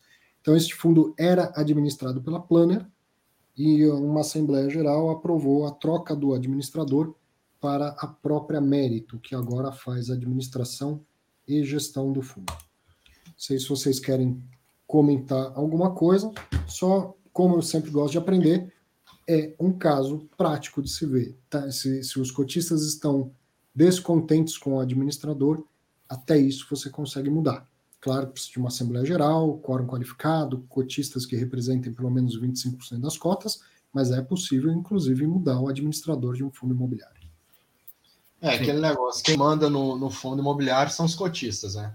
É, a gente que contrata o administrador, a gente que contrata o gestor, então é, essa é mais uma prova. E esse, lembrando que esse fundo foi aquele fundo que, que deu problema lá atrás, foi um fundo que a CVM pegou no pé dele lá por conta de, de um questionamento de um dos cotistas e foi tirado de negociação, enfim.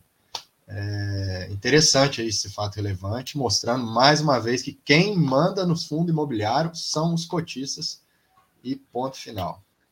Mais recente, agora em 2021, teve né, uma outra questão da CVM mandando republicar as, administra as, as demonstrações financeiras do, do fundo.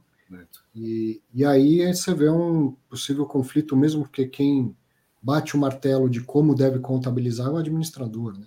Então aí você, de repente, eh, gestor e administrador estavam em desacordo e agora o, o, o gestor é o mesmo que administra.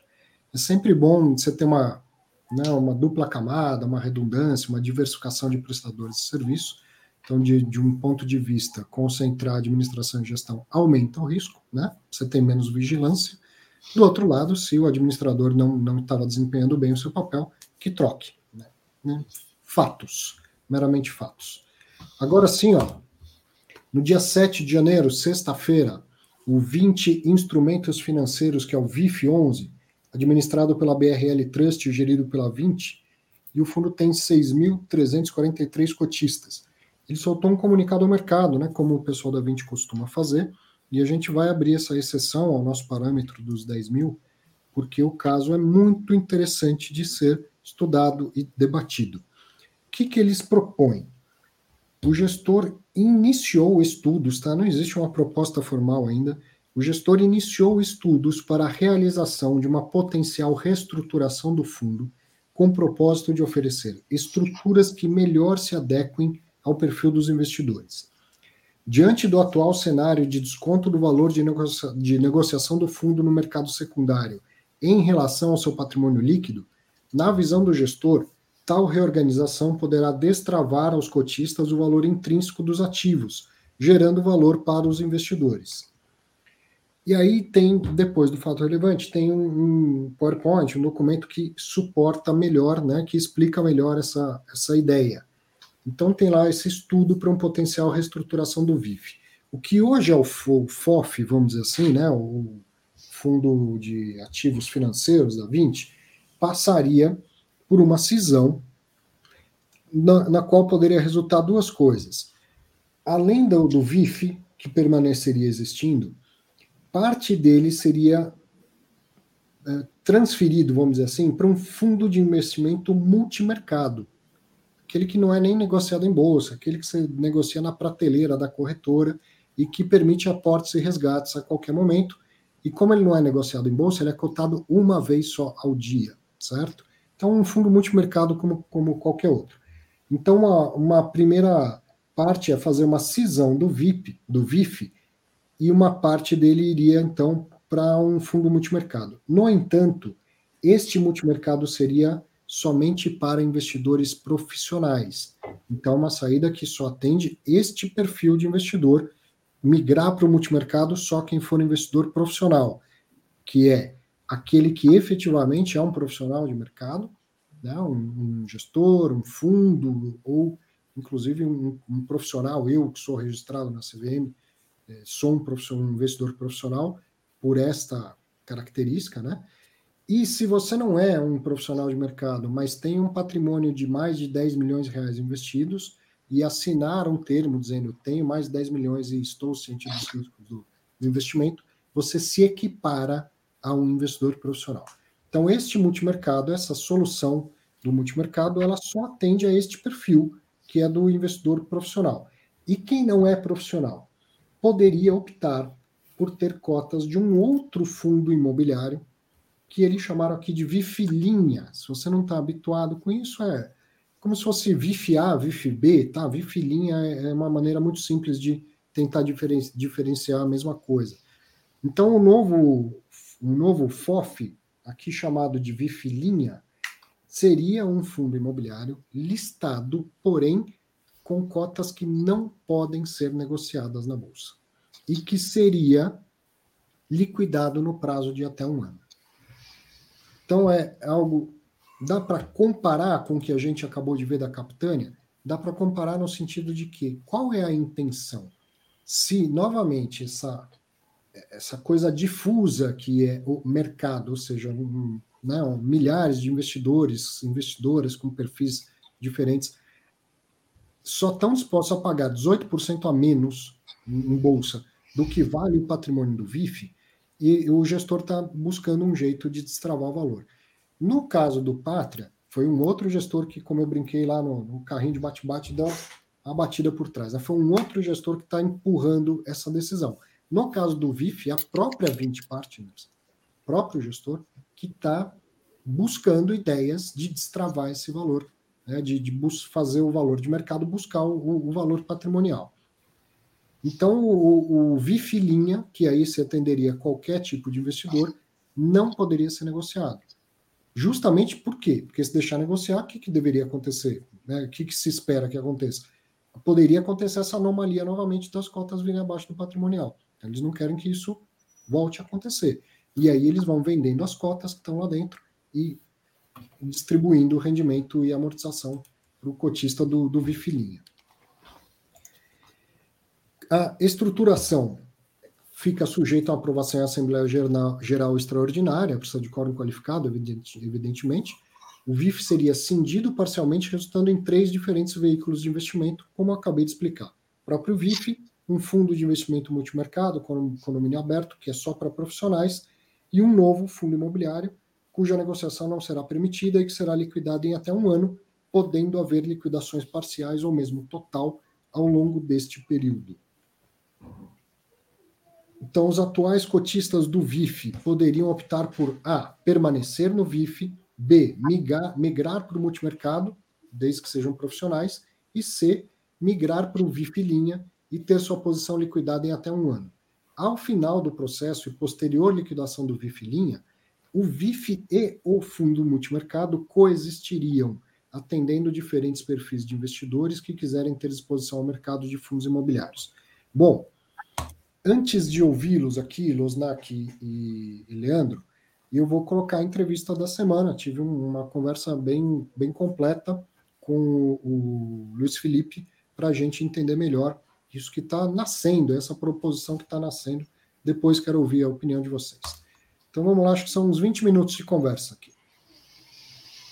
Deixa eu compartilhar o vídeo da entrevista.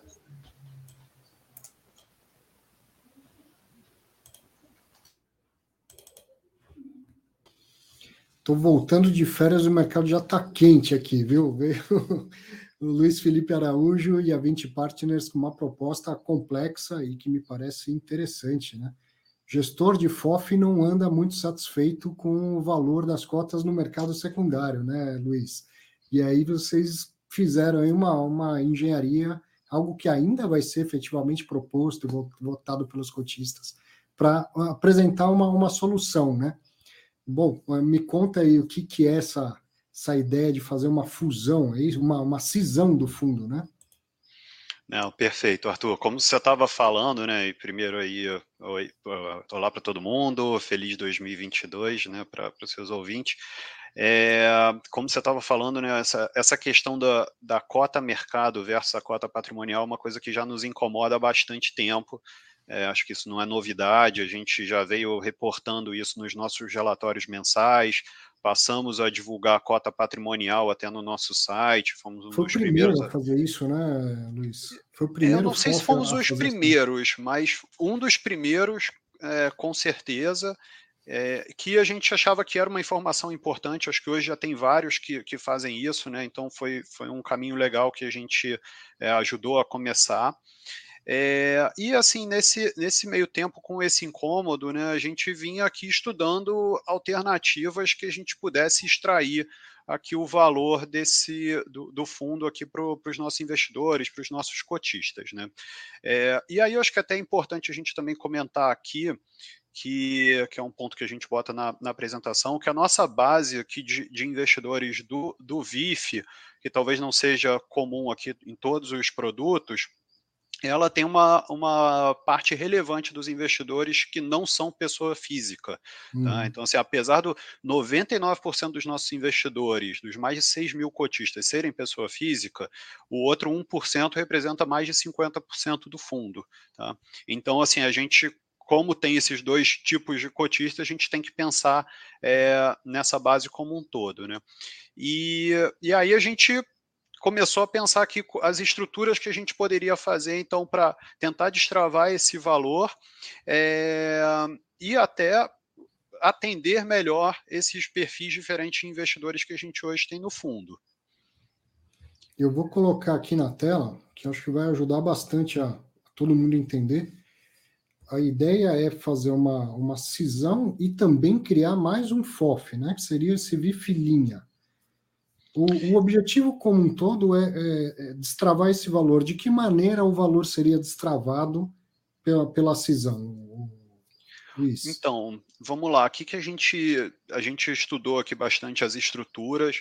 É, hoje, pela, pela regulamentação, assim, a gente não tem uma, uma estrutura que seja é, perfeita para todos os investidores, porque assim, na nossa opinião, até o, o FIM aberto, né, um fundo multimercado é, aberto, ele é uma estrutura mais eficiente para para gestão, para giro de carteira, etc. Eu acho que também é um assunto é, bastante atual, né? Essa, essa questão envolvendo os fundos, os FOFs imobiliários de, de carteira que você não consegue dar, fazer tanto giro, etc.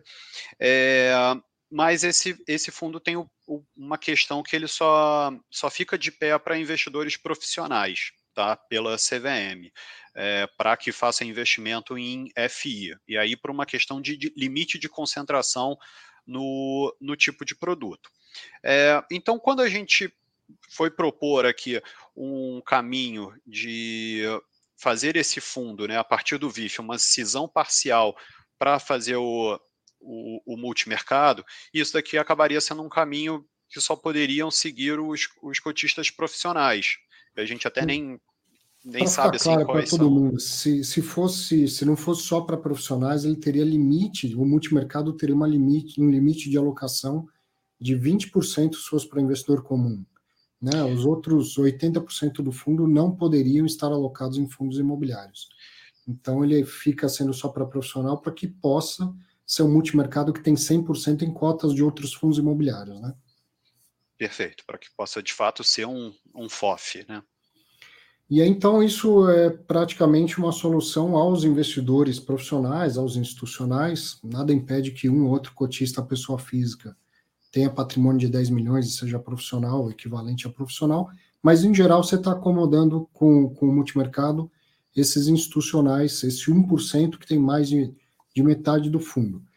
É, qual é a vantagem para esse investidor de, de, passar a ter uma estrutura do, de fundo multimercado ao invés de ficar na estrutura do FOF?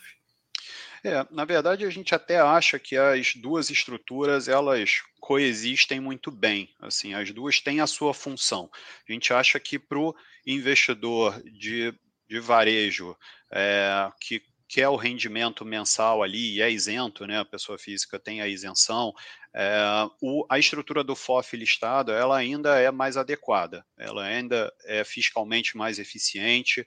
A liquidez que você tem no secundário, ela não é uma restrição para esse investidor, então você consegue fazer sua, sua aplicação, sua compra, né, sua venda de cotas no secundário, e aí você tem ali um prazo de dois dias, né, que é a liquidação de bolsa, é, enquanto que o outro fundo, então, o multimercado, a gente entende que ele tem um perfil mais de ganho de capital.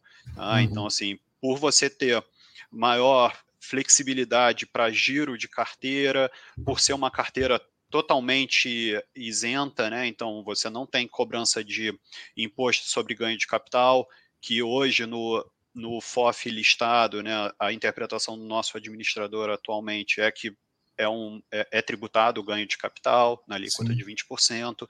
É, você também não tem imposto sobre aplicações de renda fixa.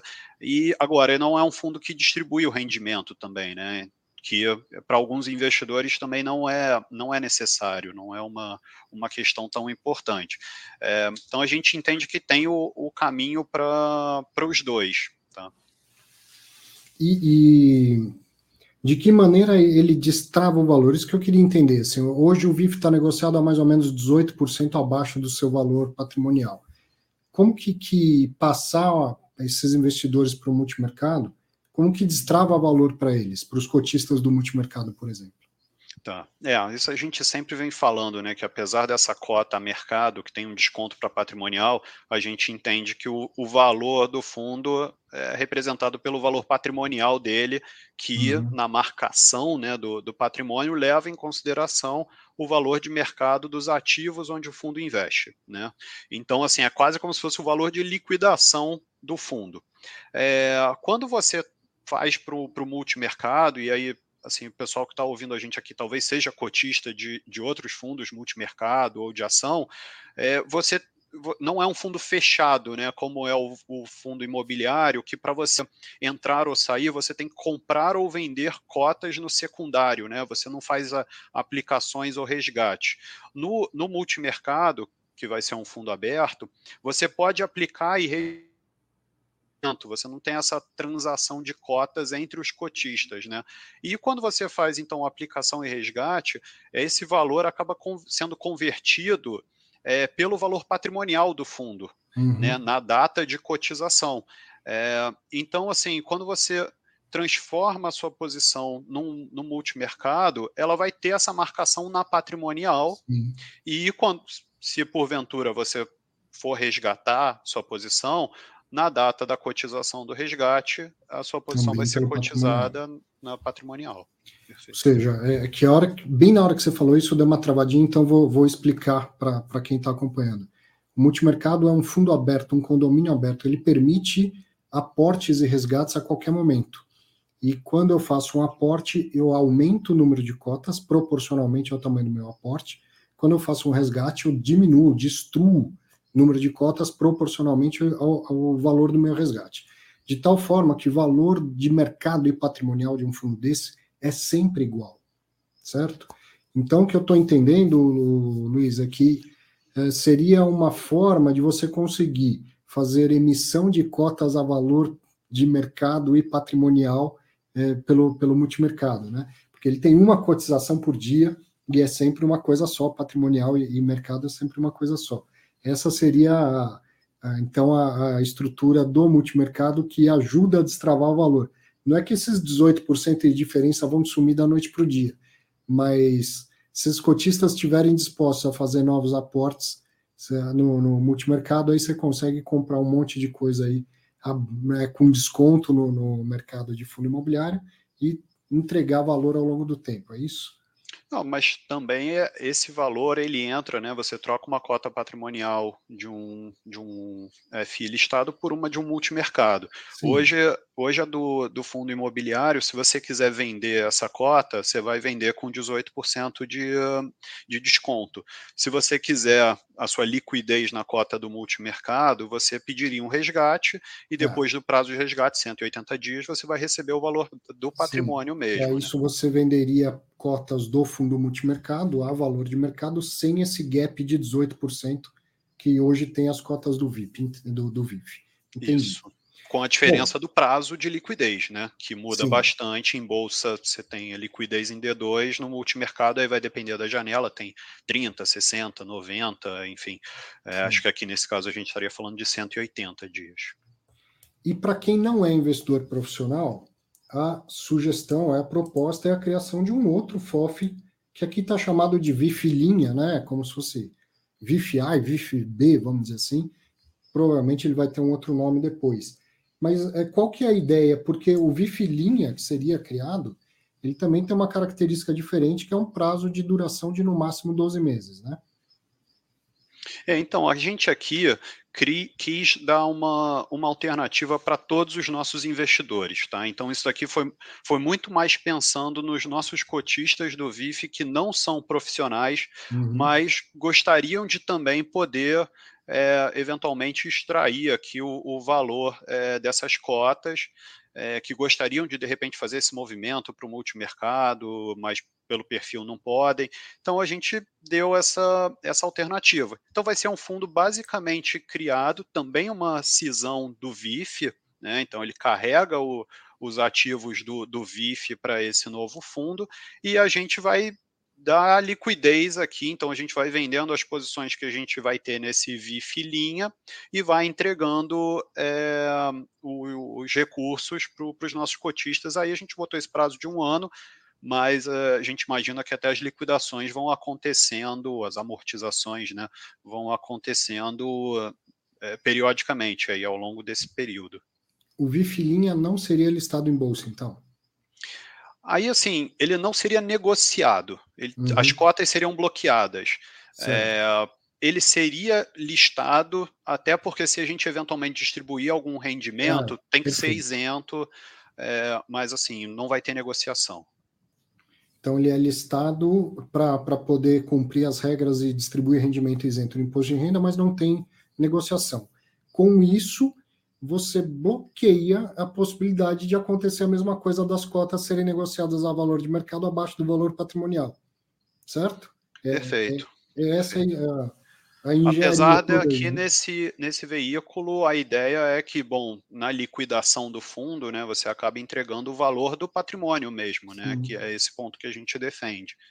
E isso também, então, destravaria esses 18% de desconto, vamos dizer assim mas ficando claro que o cotista que optar pelo Vifilinha, ele vai ser compulsoriamente resgatado, né? Esse fundo vai ser vendido, todos o, o patrimônio dele vai ser vendido ao longo de 12 meses, e aí o, o cotista vai receber o que for rendimento dos outros fundos mais lucro das vendas em forma de rendimento, isento de imposto de renda, e o, o que for devolução do, do capital principal é a amortização isso pode ser tributado em 20%. Né? Perfeito. Então, uma, uma possibilidade é, isso ainda tem que passar por assembleia, voto de, de né, maioria qualificada e tudo, uma possibilidade seria acontecer, então, dessa, dessa transformação, gerar esses três veículos. Permanece existindo o VIF 11 como é hoje, para quem não quiser nenhuma mudança, uh, passa a existir um fundo multimercado, que vai uh, é, condicionar ali os investidores profissionais e o, o, um outro FOF sem negociação de cotas, embora seja listado, que é o Vifilinha, para quem quiser, então, é, ter uma saída em até 12 meses sem, sem ter esse desconto que acontece hoje em relação ao valor de mercado ao valor patrimonial, é isso? Exato, exato. E que a gente, a gente reforça que assim, a gente vê valor nas duas estruturas que vão ficar de pé após a liquidação do VIF linha, né? É, a gente acha que tanto o VIF listado é um produto bom, quanto o FIM é, aberto para profissional.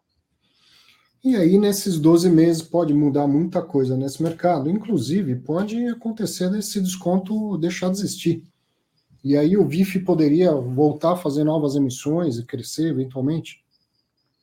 Exatamente. A gente até acredita que esse movimento vai criar uma, uma dinâmica positiva aqui para o fundo, né? É, e aí, assim, se, se, tiver essa possibilidade de estar negociando próximo do, do valor patrimonial e a gente enxergar a demanda aqui, tanto do lado dos investidores quanto do mercado, para a gente continuar fazendo investimentos, assim, a gente pode continuar a crescer o fundo, sim. É a nossa ideia. Legal. Ah, Luiz, eu, eu, minha primeira impressão, embora seja uma operação complexa, a primeira impressão que, que me passa é acho muito legal ver a 20 tentando dar uma solução para um fundo que ficou. Em relação aos pares da casa, ele ficou pequeno, com poucos cotistas. Né? Os fundos da 20 têm milhares de, centenas de milhares de cotistas em geral, bilhões de patrimônio e tal. O FOF não, não teve o crescimento é, comparável aos, aos, demais, até pela condição de mercado de quando ele foi criado para o momento atual. E uma situação que é incômoda para o cotista, tanto profissional como pessoal física, que é ver esse desconto sobre o valor patrimonial duplo acontecendo, vamos dizer assim, né? Então eu, eu acho louvável que a casa proponha alternativas. Se o mercado vai entender isso e se vai achar bom, vai achar ruim, é outra história, né? Mas é, nada mais confortável do que não fazer nada e falar é uma anomalia do mercado. Então, acho louvável que vocês busquem uma, uma solução, ainda que complexa dessa forma.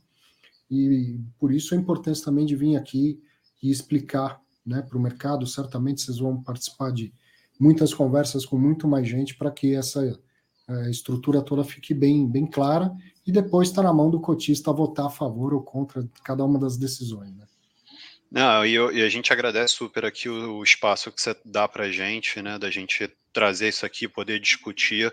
É, a gente quis até divulgar isso, né, através de um comunicado, através de estudos aqui que a gente ainda está fazendo antes da convocação formal da Assembleia, para ter tempo da gente discutir realmente, uhum. né, e conversar, porque é uma coisa nova, é um movimento que a gente, pelo menos, nunca tinha visto. É, então, assim, pode ter bastante, bastante dúvida. Então, a gente quis ter esse tempo para conversar, para deixar tudo esclarecido, para que a gente possa seguir depois com, com a convocação direitinho, entendeu? Sim, ao mesmo tempo pode ser que, se bem sucedido, seja um, um exemplo para que outros FOFs em situação semelhante também busquem essa alternativa, né? Sim, sendo que, bom, como eu falei no início, né, a gente tem aqui a, a questão muito específica do nosso fundo também da base aqui do nosso passivo. Uhum. Não sei uhum. se é uma característica de todos, não sei se é um caminho que todos os fundos seguiriam. Mas, de qualquer forma, sim, acho que é, os estudos, assim, essa tentativa de buscar soluções são sempre válidas. Muito bom. Então tá aí. A, a, a solução proposta, né, pro, não formalmente, mas já comunicado ao mercado que vai ser feita uma proposta formal dessa, dessa solução, cindir o fundo em um multimercado e mais um, um outro FOF. Espero que a gente tenha, né, eu tenha feito as perguntas que, que estão na cabeça da maioria dos investidores, espero que eu não tenha deixado passar nada, e da sua parte aí toda a transparência para deixar isso o mais claro possível ao mercado. Vamos ver o que, que o, o investidor vai, vai decidir, né? Mas hum, achei muito interessante ver isso acontecer, né? ver uma, uma proposta para tentar resolver um, um, problema que, que não tem muita solução. Né? O, o valor das cotas no mercado secundário hum, é algo em que o gestor fica engessado. Se tivesse o dobro do valor patrimonial, você também não estaria totalmente satisfeito, porque saberia que algo de estranho aí é, vai levar a uma correção de valor. Agora, com as cotas é, descontadas do valor patrimonial, também te geram desconforto, mas são situações do mercado secundário que não são da sua responsabilidade.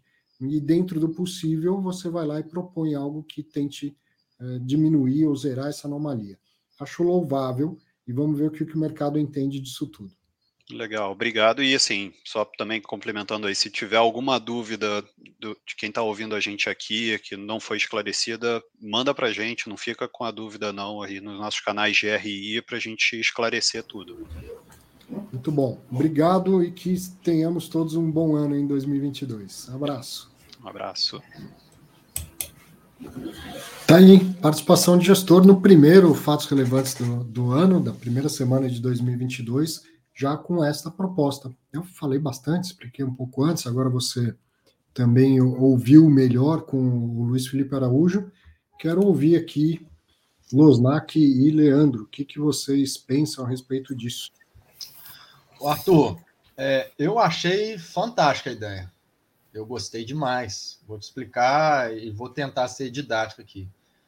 Vamos supor que esse fundo de fundo ele tivesse três fundos imobiliários, PVBI, HTMX e S-Deals. Eu peguei aqui no meu home broker três fundos que fosse perto de 85 reais aqui, que é o valor patrimonial dele.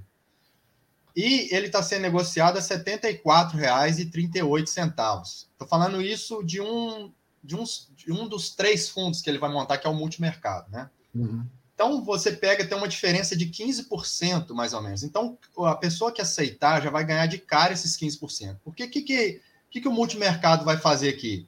O cara vai pedir, não, eu quero resgate. Ele vai lá e vai vender PVBI, HTMX, SDIL no, no, no mercado a 85 e vai entregar o dinheiro na mão do, do cara que pediu resgate. Então, ele vai deixar de, de ter uma cota de R$ reais para um possível resgate de R$ reais. Porque uhum. simplesmente vai pegar, ah, tá bom, você quer o resgate? Então tá bom, deixa ir lá no mercado, vender as cotas do fundo, que o valor patrimonial do fundo é 85 reais, então eu vou vender essas cotas que valem 85 reais e vou te entregar o dinheiro. Então, de cara aqui, ele já dá 15% de ganho para o camarada que aceitar entrar no multimercado. Pelo menos foi essa a visão que eu tive para essa turma do multimercado, né? Que aceitar entrar nesse multimercado. É, eu acho que o, o, único ponto na visão, Arthur, assim, acho que é, o fundo é pequeno, né, 250 milhões de reais, 240 milhões de reais, né? Eles falaram que 55% é institucional, tá? Então realmente é, é, relevante, né? Eu acho que alguém, algum institucional demandou isso, né, para ele, porque não fez de graça, né? Perder patrimônio, ninguém quer perder patrimônio, né? Em termos de gestão da 20. E aí realmente, vamos falar que sai, sei lá, uns 80, 100 milhões de reais para o multimercado, né? Vai sobrar uns 140, né, sei lá, 160 milhões de reais ali para o fundo atual, né, que se ninguém for para o Vifilinho, tá? Então acho que vai ser um grande desafio, assim, para frente, tá? Acho que, assim, tamanho do fundo.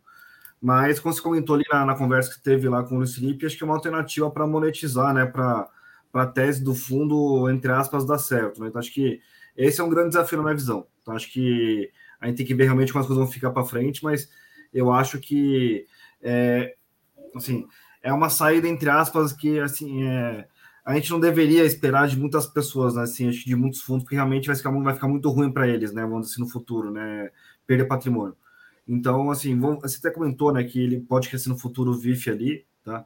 Mas na minha visão ali, acho que a gente tem que entender é, quem impressionou, né, isso para acontecer, tá? E como que isso vai ser tocado para frente no futuro, né? Porque acho que quem confiou dinheiro na 20 é, não gostaria, né, realmente de, de vender as cotas, ele está dando, tá dando uma alternativa, é, assim, é, como chama, boa, né, para quem queria ficar mais tempo no fundo ali, né, mas é, é, é, um pouco ruim isso, né, acho que realmente a tese, né, vamos dizer assim, deveria permanecer, né, a tese do FOF deveria permanecer, então acho que, mas como eles comentam na carta lá, né, no, no, no PDF ali, é, há um tempão já que o fundo está negociando abaixo do patrimonial, tá? Então acho que ele tinha que dar uma solução, tá? E a solução que eles estão dando é essa. Se você quiser sair do fundo, eu te dou a oportunidade para você sair em, em, um ano, tá? Acho uma, uma coisa ok, tá? Na minha, minha visão, assim, acho que como o Leandro falou, né, como as coisas não foram aprovadas ainda, dá para muitas pessoas comprarem as cotas do VIF até subir, sei lá, teu patrimonial e essa arbitragem, né, de você é, ganhar esse dinheiro pode ser encurtada, né? Então pode ser ficar um foco um pouco menor. Tá? Então acho que vamos ver o que acontece para frente, mas é, eu, eu, não acho que é replic, tão facilmente replicável assim por orgulho dos, dos, gestores, né? Vamos dizer assim. Sim. Ficar muito para quem é a 100 reais, né? Com certeza que é, o, o IPO foi a 100, né? Mas para quem leite derramado está derramado, mas hoje como que é? A cota está 74.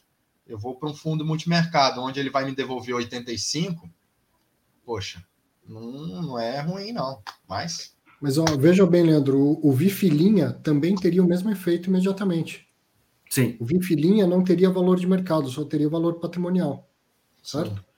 Então, uma coisa que a gente poderia pensar é uma solução mais rápida, direta, seria liquidar o VIF.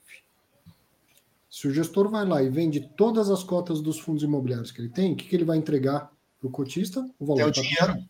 É. Né? O dinheiro a valor patrimonial. Isso. E aí, o que, que ele, ele vislumbra como possibilidade?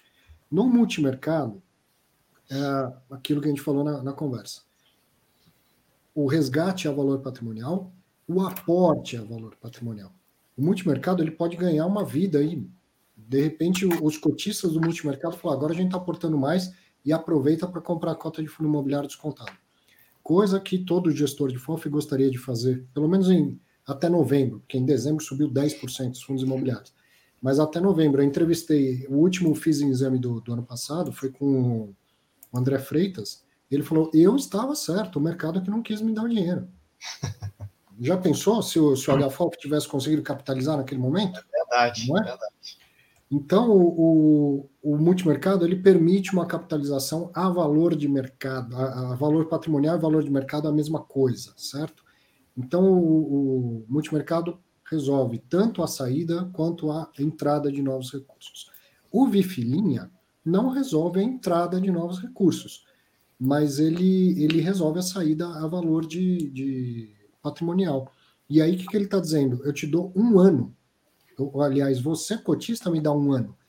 Porque, possivelmente, ele pode estar tá fazendo uma leitura de que ele vai conseguir vender mais caro, vai conseguir vender melhor essas cotas se ele tiver tempo para trabalhar. É lógico, não dá para vender 250 milhões ou 100 milhões, que seja assim, num período curto, sem pressionar esse mercado. Então, ele tem tempo para trabalhar isso e, quem sabe, consegue ainda, além de não pressionar preço para baixo, deixar com que o próprio mercado ande mais um pouco e ele consiga vender melhor. Então, a, a solução mais simples, óbvia, seria liquidar o, o, o VIF, mas com essa dificuldade de prazo, né? 250 milhões é um fundo pequeno? É, mas vai vender 250 milhões de uma vez. Losnak já fez gestão de, de fundo, sabe que Sim. não dá, né? Então ele está é, ganhando um ano de prazo no FOF, o multimercado não teria prazo, e, e tentando encontrar uma alternativa que destrava esses 18% rapidamente, né? Vi alguns comentários assim, mas ah, e se o mercado melhorar, então? E o cara do Vifilinha? Bom, se o mercado melhorar, vamos, vamos imaginar que agora dá aquela loucura geral contrária, que nem a gente viu com o Bessia, negociado a três vezes o, o, valor patrimonial, e o que sobrou do VIF é negociado a duas vezes o valor patrimonial. Chama uma assembleia do Vifilinha e muda todos os planos. Não é? Você não, precisa ficar abraçado numa proposta que vai, vai ser pior porque o mercado mudou de situação. Mas ele está aí dando a cara a tapa e oferecendo uma solução aos cotistas com, com perfis diferentes. É, o multimercado é, é melhor? É melhor no ponto de vista que eu consigo entrar. É, Para mim, essa é a grande diferença. Eu consigo entrar. Tá? Mas a, a, questão de destravar essa diferença entre valor de mercado e valor patrimonial, acho que ele conseguiu atender os dois perfis imediatamente. Só que demora um ano para conseguir vender lá ao longo do tempo o Vifilinha. E o multimercado, que ainda não existe, ele falou, vai ter uma, um prazo grande de resgate também. Não é que as pessoas vão pedir resgate hoje, o dinheiro vai entrar amanhã. Então, se um institucional pedir resgate, ele vai ter que esperar 60, 90 dias, sei lá qual vai ser a regra de, de resgate do, do multimercado. Ah, enfim, cada um ter uma opinião, mas eu achei interessante partir deles isso. Né? Ainda que provocado, como o Losnag está dizendo, mas achei interessante. Fala, Não, o multimercado de 30 dias. Então, acho que realmente, assim, é, como você comentou, né, o multimercado normalmente tem prática de resgate em 180 dias. Então, acho que. É, assim, eu acho que é uma. Assim, fazendo um resumo rápido, né? Acho que, acho que é uma saída honrosa, né? Assim, como você comentou, né? Eu acho que o cara que quer sair do VIF, né? E assim, acho que ou como o Leandro comentou, né, que vê, né, assim, vê a carteira do VIF, né, entende que tem um potencial ali, né, e quer sair, né, a patrimonial, entrar no VIF linha é uma boa alternativa, né? Então acho que é um ponto bom, mas como você comentou também, né, se as coisas derem muito certo nos próximos, sei lá, 18 meses, né, um pouco depois dos 12 meses né, que eles estão pedindo para encerrar o fundo, você perdeu esse, esse andado, então você perde o dinheiro que você recebeu de resgate e e compra as cotas, né? Então acho que é, aí depende realmente da estratégia de cada um, tá? Mas é, é, o, é um ponto assim que a gente está vendo cada vez mais, assim, acho que é, muitas pessoas, né? Acho que assim, né, muita gente se incomoda às vezes que a gente está abaixo do patrimonial ali, né? Principalmente feed CRI FOF, e como se contou no comecinho ali, acho que os gestores também estão incomodados e estão fazendo alguma coisa para isso ter uma correção. Né? Acho que o, o, o, meu, acho que a minha leitura é essa, né? Fazendo um resumo rápido assim, né? Isso aí. Maravilha. Bom, destaques da semana. Dois destaques.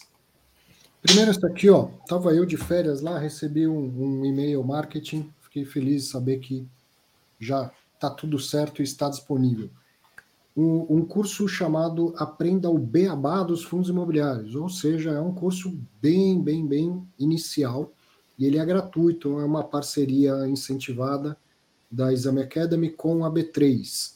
Então é gratuito e será sempre gratuito, esse é um curso curtinho.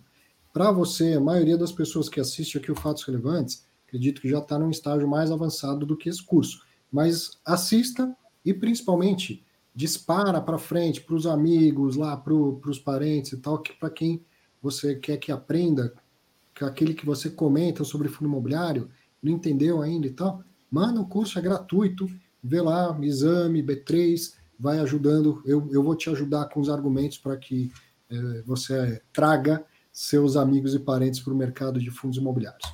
Então eu já coloquei o link lá no meu no meu Telegram, mas coloco novamente, ou então procura aí, né, dá um Google, curso Beabá de Fundos Imobiliários, Exame Academy B3 e faça e, e compartilhe. E o outro aqui, ó, falamos muito de shoppings e falamos muito de destravar valor ao longo do fatos relevantes. E eu peguei essa notícia que é do dia 28 de dezembro, que depois foi confirmada, que a Aliança Sonai contratou o BTG Pactual para transação com a BR Malls. Então a, a intenção aí, eu li por cima, é fazer uma fusão dessas duas companhias, duas empresas que investem em shopping center e que têm suas ações listadas em bolsa. E aí um trecho da, da notícia do Brasil Journal. Uma fusão entre os dois players, especulada pelo mercado há anos, criaria o maior operador de shoppings do Brasil, com quase 70 propriedades, aumentando muito o poder de barganha da companhia combinada nas negociações junto a lojistas e diluindo os custos de marketing e no esforço digital no qual ambas têm investido. A Aliança Sonai tem 27 malls, shoppings, né? Aliança Sonai tem 27 shoppings e administra outros 11 e vale 5 bi na bolsa. A BR Malls tem 31 propriedades e vale 7 bilhões na bolsa. Então veja, é uma, uma operação entre companhias listadas de shopping tentando fazer uma fusão e com isso né, ganhar escala e ganhar tamanho. Pode acontecer o mesmo com o fundo imobiliário? Pode e ainda vai acontecer. A gente está aqui, né, ao longo dessas duas horas, falando do destino de fundos pequenos. Mas eu ainda acredito que isso vai acontecer entre fundos grandes. Imagina HGBS e VISC fazendo a mesma coisa, aumentando liquidez, aumentando patrimônio, aumentando tamanho e tudo mais. Uma hora vai acontecer. Assim, o Losnak falou assim: olha, fundo com menos de 500 milhões não, não tem futuro, os caras vão ter que sair fora. O mercado vai, vai crescendo de um jeito e esse crescimento pode vir forçado por né, por outro ambiente, imagina se cria essa, essa nova companhia da fusão de Sonai e BR Malls, a tal ponto de que um fundo que é grande hoje, como o VISC, como o HGBS, fica pequeno em comparação à companhia. Opa, então vamos fazer a mesma coisa, vamos fortalecer nossos fundos imobiliários aqui, vamos juntar dois, três, fazer um mega fundo imobiliário para que o investidor estrangeiro possa olhar para a gente também como alternativa de investimento, para que o, o o, o investidor institucional possa olhar para o fundo imobiliário como alternativa? Sim, é possível que isso aconteça ao, ao longo do tempo. E uma outra coisa aqui, se essas duas companhias se juntarem, que acontece, qual que é a ideia do casamento, é sempre, né, a gente vai crescer, vai, vai ter uh, ganhos de sinergia, que só, só serão comprovados ao longo do tempo, mas a primeira coisa que, que a nova companhia faz é aonde a gente tem. Né, a intenção é sinergia, mas você olha primeiro e fala onde a gente tem aqui algo que não é sinérgico. Por exemplo, eu tenho dois shoppings muito perto um do outro. Não vale a pena a gente ficar aqui com esses dois. Ah, então vai ter shopping sendo vendido. E pode ter fundo imobiliário comprando parte dessa carteira de shoppings, certo? Você imagina quando, sei lá, duas redes de drogaria fazem uma fusão, de repente ela olha e fala, na mesma rua a gente tem duas, duas drogarias, não faz sentido isso, então vamos vender uma, né? Muito possivelmente isso possa acontecer também, alguns shoppings ficarem é, sem muito sentido dentro do, dessa carteira fundida de, um, de uma nova companhia e com isso ter operações para venda e, quem sabe, fundos imobiliários comprando. Mas também pensar na possibilidade de uma fusão entre grandes fundos eu não, não acho isso tão distante de, de acontecer. Querem comentar alguma coisa aí do, dessa notícia? É, eu acho que o ponto, assim, a, a Multiplan tem dono, né? Iguatemi tem dono, né? A Aliança e Sonari tinham um dono, né? Que acabaram se juntando ali. E agora a BR Malls era uma corporation e não tinha dono, né? Então acho que foi uma oportunidade, né? Assim, como a gente viu né, no varejo físico, né, muita consolidação né, nos últimos anos é, por causa da crise, né? Agora a gente está vendo agora o, a segunda derivada que é os shoppings. A gente está vendo também, já viu nos Estados Unidos, né, consolidação também de alguns portfólios também. Então acho que pode acontecer, né? Acho que o único problema, né, indo para fundo imobiliário, é porque ninguém quer perder a gestão, né? Então acho que, como você comentou, dá para fazer a fusão da HGBS com o VISC, mas quem quer tocar o fundo, né? Então acho que é um é uma discussão de que não seria entre aspas por iguais, né? Seria realmente um tomando o outro, né? Mas de uma maneira geral, acho que sim, pode acontecer sim, né? Basta ter algum cotista, né, motivado, né? Se esse cotista for relevante de 25%, 30%, ele manda no fundo. Então, acho que aí é como o Leandro falou, né? A gente tem que acompanhar né, os FOFs ali para ver realmente quem tem posição relevante nos outros fundos para ver se o cara pode se mexer ou não. Né? Então, acho que é, a Ancar né, hoje é relevante no VISC, né? Então, se ela quiser fazer uma fusão com o próprio né, HGBS que você comentou, ela poderia votar né, isso e, uhum. e viabilizar essa, essa fusão. Tá? Então, acho que. Pode ter uma cogestão, como o SDIL é, é. cogerido por Rio Bravo e Telos. Pode ter uma sim, cogestão. Sim, é, sim. Uhum. É que a cogestão é um pouco mais difícil, mas sim, é possível, sim. Arthur, eu vi essa notícia da, dessa possível fusão, né, entre a Sonar e a BR Malls. Essa energia, a sinergia que cria é, é, muito grande, porque vou dar um exemplo. Vamos supor que eu quero montar uma, uma loja de chocolate no shopping ABC Plaza. Não sei se vamos dizer que nem é deles, né? Não, ah, vamos dizer não, não é deles, né? Mas vamos colocar um shopping só para o pessoal entender que é, o pessoal que acompanha nós aqui é, é, mais dos fundos imobiliários, mas um shopping muito, muito famoso, muito visitado, muito forte. E, eu, e o cara lá vai falar assim: não, eu deixo você montar essa, esse chocolate aqui no meu shopping, mas se você abrir também uma loja lá naquele shopping que não é tão bom. Uhum. Então, juntando esses dois, BR Mall e Sonai, vai ter essa sinergia também. Então, ó, abre lá uma loja naquele shopping lá, abre.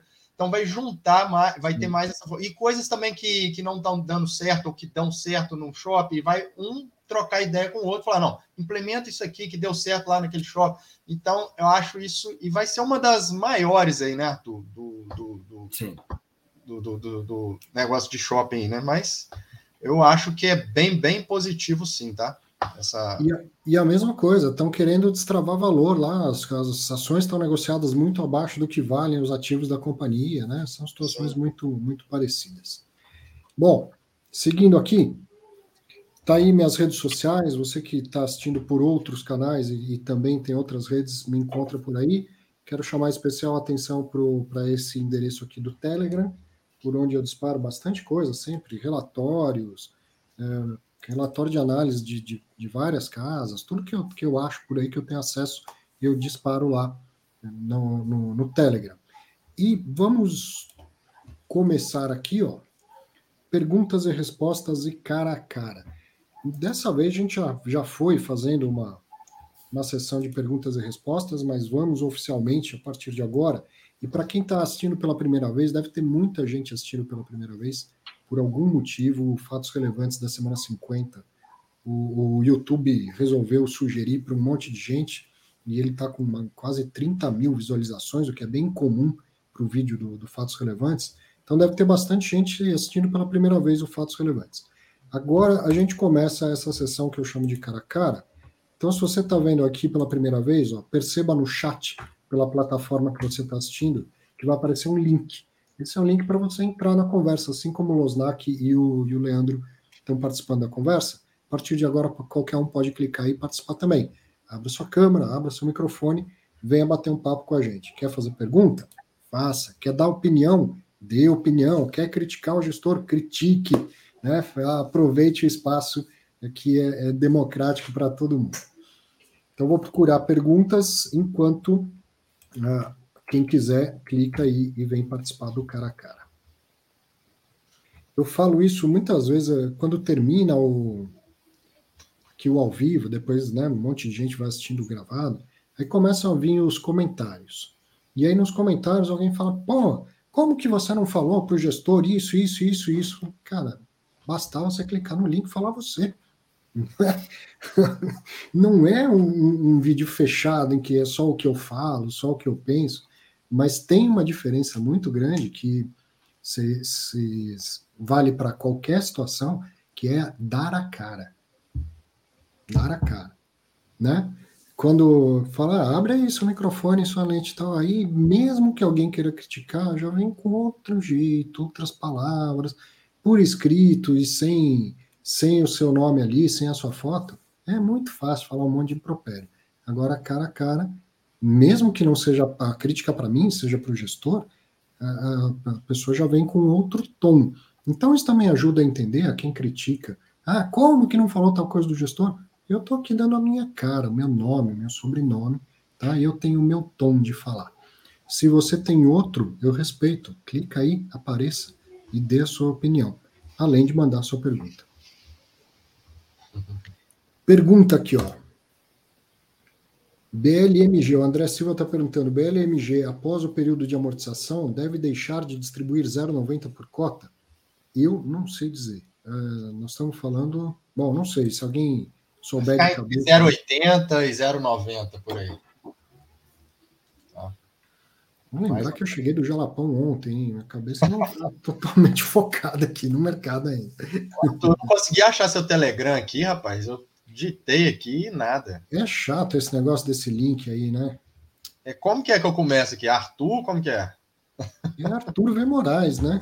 Mas... Não, não aparece aqui. Ah, T.me, aqui, ó. Ah, tem um T na frente. T.me ah, tá Arthur V. Moraes. Vê se funciona. Ah, Para que, que você foi complicar assim, rapaz? Eu não, é o, te, é o Telegram que faz assim, né? hum. Vamos ver. Perguntas. Oh, oh, que legal, o, o, Marcos lá do Japão mandando um abraço. Um abraço para você, Marcos. Sete horas da manhã já assistindo fatos relevantes no Japão. Pergunta do Sampaio: qual a diferença prática entre uma fusão e uma absorção de um fundo pelo outro?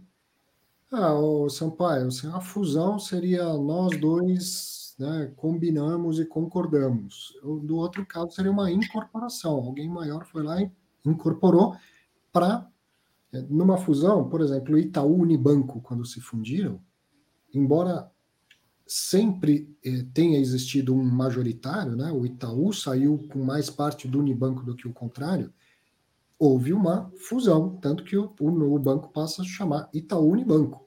Nenhum dos dois desapareceu por completo. Agora, quando tem uma incorporação, o Itaú incorporou quantos bancos ao longo da vida dele? E ele vai lá e tira aquele banco, tira, acabou, não tem mais aquele banco, aquele nome, aquele logotipo. Então, eu incorporo e se torna Itaú. Então, é a mesma coisa para um fundo imobiliário. Né? O, o RBVA, quando ele incorporou o Santander Agências, o Santander Agências deixou de existir. Se fosse uma fusão, né, seria um, um, pouco uma cogestão, duas, uh, duas estratégias existindo ao mesmo tempo. É, acho que é isso. É, acho que também tem um ponto do, do, regulamento, né, Arthur? Quando você faz uma fusão, você acha que faz um, um regulamento novo para o fusionado, né? O pai não é corporação, você joga fora o regulamento de quem foi incorporar, quando você falou do Santander Agência, né? O Santander Agência, o regulamento dele não existe mais. Você agora tem regulamento só do, RBVA. Né? Também tem isso também que na parte imobiliária.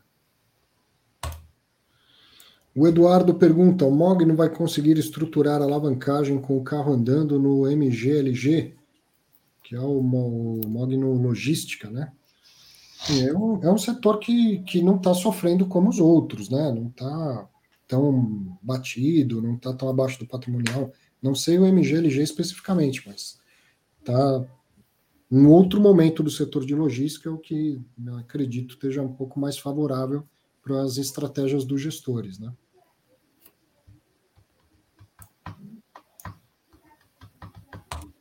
Mais uma aqui do Regis. Caso o cotista queira vender as cotas em leilão, basta colocar uma ordem de venda ou tem que realizar uma operação diferente? É, Regis, você precisa habilitar a sua venda. Acredito que você esteja perguntando daquele, daquela OPAC do PATC. Eu vou mandar lá o edital no, no Telegram, mando pelo WhatsApp também lá no, nos grupos que tem meu nome, que aliás foi o Leandro que criou há anos atrás, né, Leandro?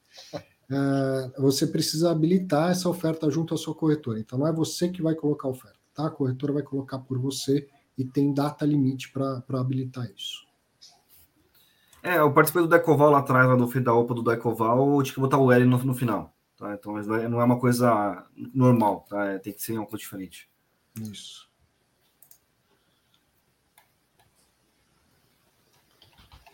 E aí, ninguém pro cara a cara hoje? Vão aparecer, pô.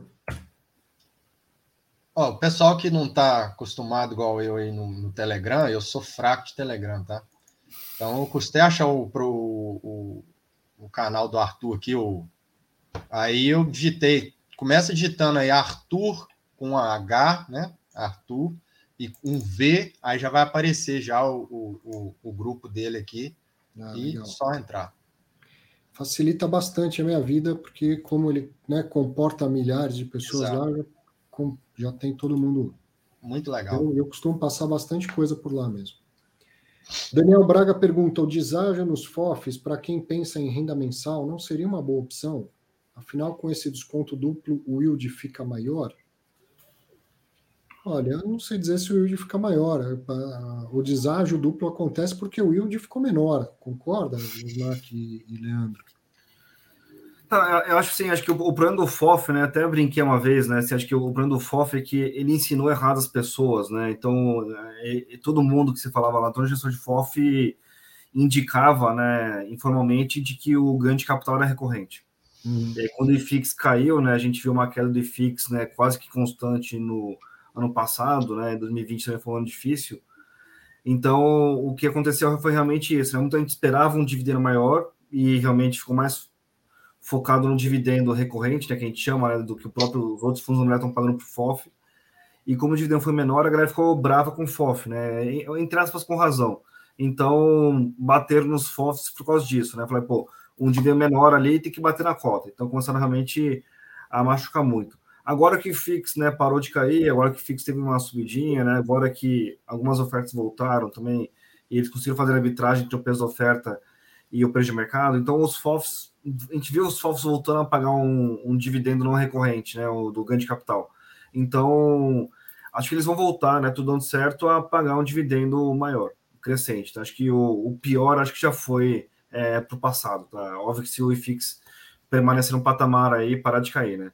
Mas acho que sim, as pessoas foram apanharam muito nos FOFs e bateram muito na cota. Agora, com o dividendo crescendo, acho que elas vão parar de bater nos FOFs, né, de uma maneira geral, assim.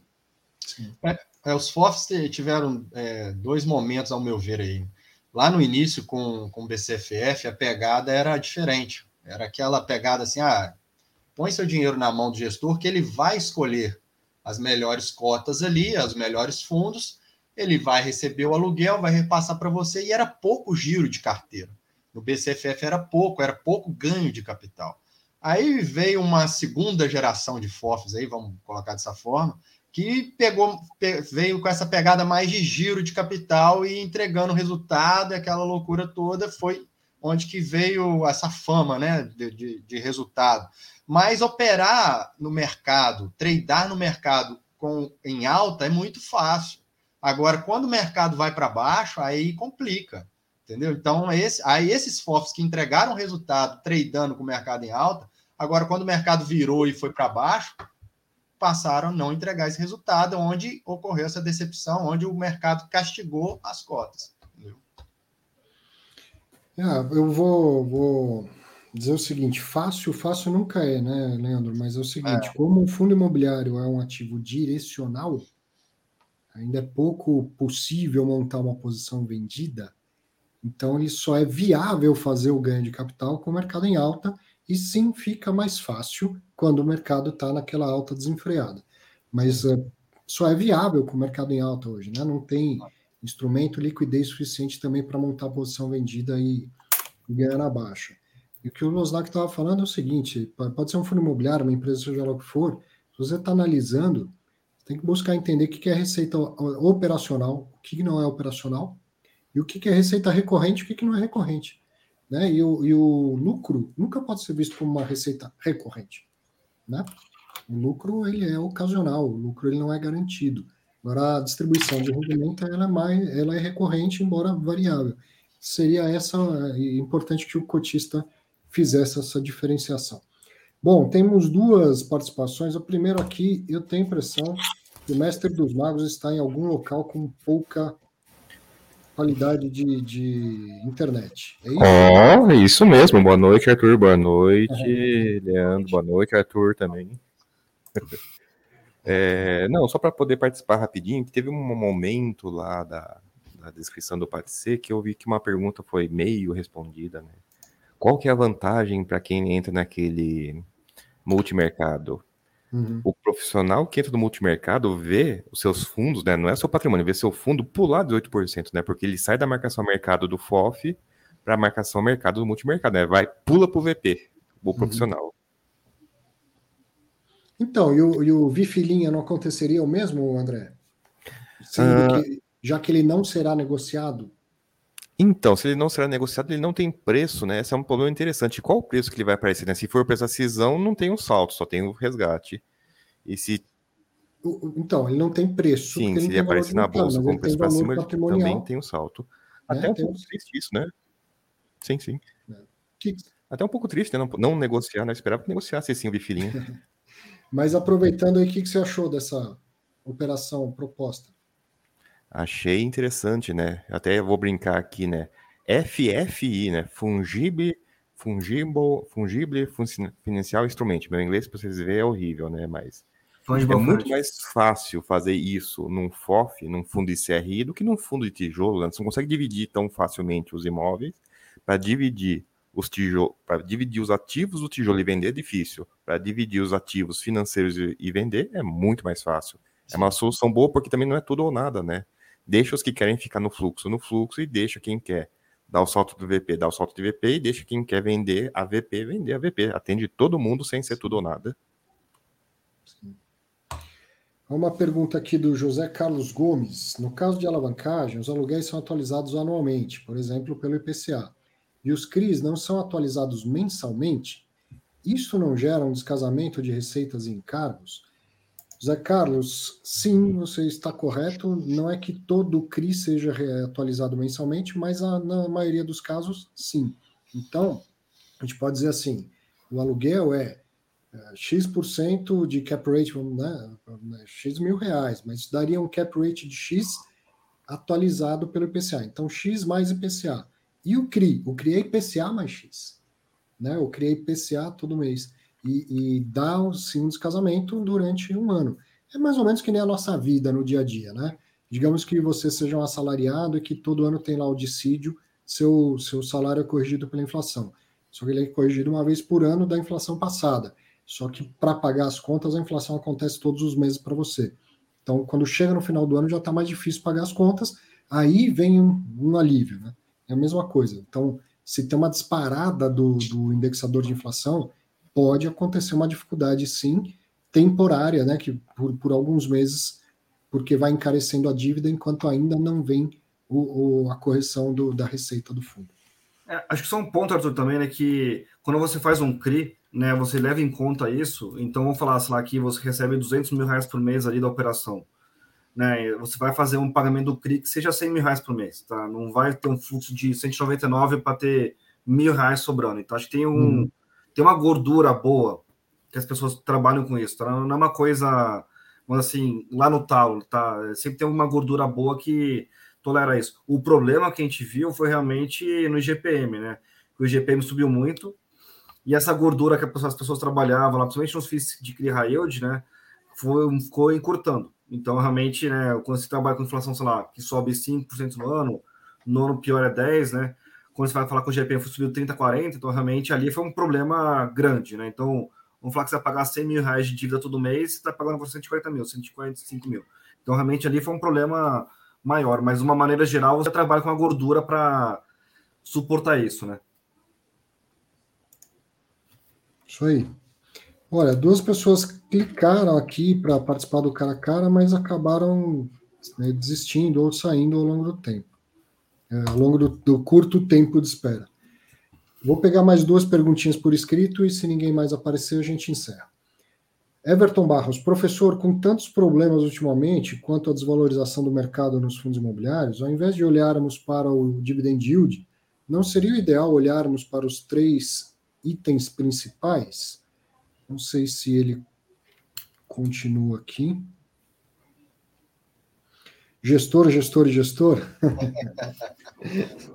Mudou, Sempre né? importante, né? né? Com, com, com valorização, com desvalorização, sempre tem que olhar para gestor, gestor e gestor, né? Antes Não, era localização, que... localização, localização, agora mudou, né? Não, assim, acho que o gestor é dono do dinheiro na prática, né? Ele escolhe onde vai comprar e vender ativo, então se você não confia no time de gestão, é, é muito difícil ter aquele fundo imobiliário, tá? Então acho que é uma coisa assim que você tem que sim, acho que não três vezes, tá? Mas que uma ou duas é, é importante sim para falar assim, pô, nesse cara que eu confio, né? Boto meu dinheiro suado com ele e realmente é, a vida segue, né? Porque se você ficar toda hora com dúvida sobre o time de gestão, fica com raiva, né? fica com questionamentos, é melhor realmente você não ter aquele fundo, né? Porque acho que é muito estresse para pouca resolução, né? Gosto de lembrar que é a administração fiduciária. Fiduciária vem do, do latim fidus, que é confiança. Então, investir em fundos de qualquer natureza implica em confiança. Se você não confia, você não consegue investir. Lá vem o professor Alexandre Tauí, grande professor. Ó, Tudo bom, professor? Conhecem Losnak, André, Leandro, esse cara é estudioso pra caramba também. E tem muito para falar, viu? E aí, Alexandre, você tinha mandado aquela, aquela dúvida em relação ao, ao PATC e tal, e o que, que você achou e, e a dúvida permanece? Não, não, na verdade é, é mais um comentário, né? Eu particularmente não tenho o, o PATC, né? Agora, eu acho que para o cotista, em geral, que entrou no início do fundo, realmente é, vai ser prejudicial a ele, né? O, o valor da cota que ele comprou, se comprou na IPO, então, né, ele vai é, é, provavelmente perder dinheiro aí com essa oferta, né? Então, é, ah, mas o valor atual está é, tá abaixo disso e ele vai perder menos, vamos pensar assim? Sim, é fato, mas provavelmente quem comprou está na esperança, né, recebendo a renda e esperando que o, a cota é, retorne ao valor, né. Considero um caso parecido agora do VIF, né, que você citou, e esse eu tenho o VIF, né, eu tenho é, minhas aplicações são muito pulverizadas, né, ao contrário do que um professor meu recomendou, né? Mas enfim, eu tenho, eu eu já me considero meio em final de carreira, né? Então, assim, eu tenho, eu fico, me sinto melhor pulverizando minha, meus investimentos, né? Uhum. O VIF, por exemplo, o meu preço médio é de 90 reais, né? Hoje, se a gente olhar o, o valor patrimonial por cota, ele está em torno de 85, né? E ela está 74, coisa assim, sendo negociada nessa faixa de valor. Não olhei como é que fechou sexta-feira, mas está por aí. Então, é, se por acaso eu fosse, né, eu tenho patrimônio para ser investidor profissional, poderia ir para o fundo multimercado e tal, ou poderia ir para o VIF linha lá que você chamou. Os dois casos não me atenderiam, né? Por que, que comprei? Né, o meu preço médio de, de, 60, de 90 reais, né, esse fundo paga em torno de 63 centavos por cota, ele me dá é, 0,7% ao mês, que para mim está bem adequado o que me dá aí 8,73% em juros compostos, eu não calculei errado. Bom, isso para mim está bem adequado para um FOF, né? E eu espero, todos os FOFs eu invisto em geral para montar é, uma venda futura. Então eu comprei ele descontado, né? Na época, óbvio, como o FOF investe em outros fundos, os fundos caíram, isso acabou é, sobrepujando aquele preço que eu tinha comprado com um certo desconto. Comprei na época com descontos de, de 3% a 15%, né? E formei esse preço médio aí. Então, essa, essa proposta da Vinci, ela não me atende como investidor. E me pergunto qual seria o investidor que investiria no VIF se lá no prospecto que foi feito o fundo tivesse escrito, olha, se a cota estiver muito abaixo do valor de mercado, nós poderemos apresentar propostas assim. Né? Duvido muito que alguém colocasse dinheiro nele. Então, assim, eu particularmente vou votar contra, não me agradou em, de forma alguma a proposta. O valor que eu tenho dele de preço médio é, me era extremamente satisfatório, né? E, assim, eu acredito né, que o fundo, em, em dois anos e tal, poderia ainda me dar um upgrade aí em relação ao preço médio que eu tenho hoje. Né? Acho até que não seria nada difícil. E essa era a minha proposta. Em geral, os FOFs eu analiso muito o, o conteúdo que tem dentro dele, né? E acho que quando está muito descontado é uma boa oportunidade da gente adquirir cotas e formar. O VIF, por acaso, eu já comprei há um certo tempo maior, né? não, não, não comprei recentemente. Não estava nem de olho nele. O valor que ele estava pagando me atende e não tem necessidade nenhuma de vender. Então, assim, as propostas, as três propostas que a Vinci formulou lá, para mim, como cotista deles, né? Vou até dizer, eu tenho 55 mil nesse fundo, né? Não me é um, um grande capital pelo que eu já formei, estou em final de carreira. Mas é, não me atende o, nenhuma das três propostas. Eu vou votar contra, espero que não passe, né? E assim, eu é, acho ruim para o mercado, traz uma certa insegurança para os cotistas essas propostas. Não, não me parece boa para o mercado. Enfim, era isso que eu tinha. Cara, pra... ótimo, ótimo que você venha com um contraponto, com uma outra opinião. No caso específico do VIF, até o Killidson é, que lembrou que você tem a opção de permanecer. Mas, evidentemente, que se muita gente aceitar ir para o VIF linha, você fica num VIF com uma liquidez pequeno, muito né? menor. Né? Não deixa de ter um prejuízo se você permanecer, né? É, a, a, possibilidade, né, se realmente passar, provavelmente seria optar pelo fundo multimercado para mim, aguardar uhum. lá uma certa recuperação da cota com, com, os valores que eles vão receber, isso vai ser encorpado, né, porque a renda vai entrar para o fundo e o administrador, em tese, vai ter lá a, a, a possibilidade de adquirir coisas que vão render mais. Né? Então, uhum. provavelmente, se ele passar, eu vou para o fundo multimercado. Mas não era, não era o meu objetivo. Alexandre, é, no seu racional, você acha que o VIF ia voltar a um valor de, de patrimonial acima de 100 pela valorização das cotas? Seria esse o racional? Por isso, você acredita nesse potencial dele? É, que, qual que é o seu racional? Você acha que ele voltaria a esse valor com a recuperação do mercado? É, a gente tem um ano, este ano, muito complicado, né, por causa das eleições, né, mas assim, como eu disse, eu não tenho pressa. Pelo meu valor que eu comprei, o que ele me paga hoje me é adequado. Me pagar 0,7% ao mês, tá ok. Então não tem pressa nenhuma. Agora, como é que eu trabalho com os FOFs em geral? Eu compro quando eles estão descontados e eu considero que ele vai ter um certo upgrade e quando ele está me pagando no mínimo 0,65% de renda mensal. Uhum. Né, quando ele me dá um certo upgrade, né, a gente nunca sabe quando isso vai acontecer, eu vendo normalmente aí invisto em fundos que são o que eu considero fundos mais permanentes. Né? Esse é o meu racional para investir em FOF. Agora, então, assim, pode acontecer a mesma coisa se você partir para ele para o multimercado, se as cotas valorizarem no mercado, ele também vai valorizar. Então você não vai perder. O que você vai ganhar aí é, vamos supor que você aceite e tal, vai, tá, a cota está 74, você vai, vai para 85. Você vai ganhar 10 reais de renda já, já vai incorporar no seu bolso, vez de, de você ficar esperando tanto tempo ganhando 60 centavos, 63, 63, até inteirar esses 10, olha quanto tempo que vai demorar. Então você já vai enfiar 10 reais no bolso, na, na, na, na teoria aqui, e ainda vai aguardar o mercado melhorar, e você vai vender essa, essa cota no multimercado lá, se melhorar de 85, vai para 100, alguma coisa assim. Então, é, você tem que também pensar esse outro lado. Eu entendi seu racional, eu acho bacana esse contraponto seu, eu achei bem legal você ter colocado isso, é, que faz a gente pensar aqui também. Sim. Não, obrigado, Leandro, pela sua opinião. Na verdade, é, é, o fato é o seguinte: vamos supor que hoje eu quisesse pedir demissão do meu emprego e sair né? Então, assim, a, a o, o que eu tenho em patrimônio em fundos imobiliários é basicamente para renda. Então, eu tenho que estar preparado para que essa renda me seja suficiente para me segurar, se eu não quiser, mas sabe, não é o meu caso no momento. Né? Mas, assim, o, o meu racional investir em fundos imobiliários é que eu tenho imediatamente uma renda.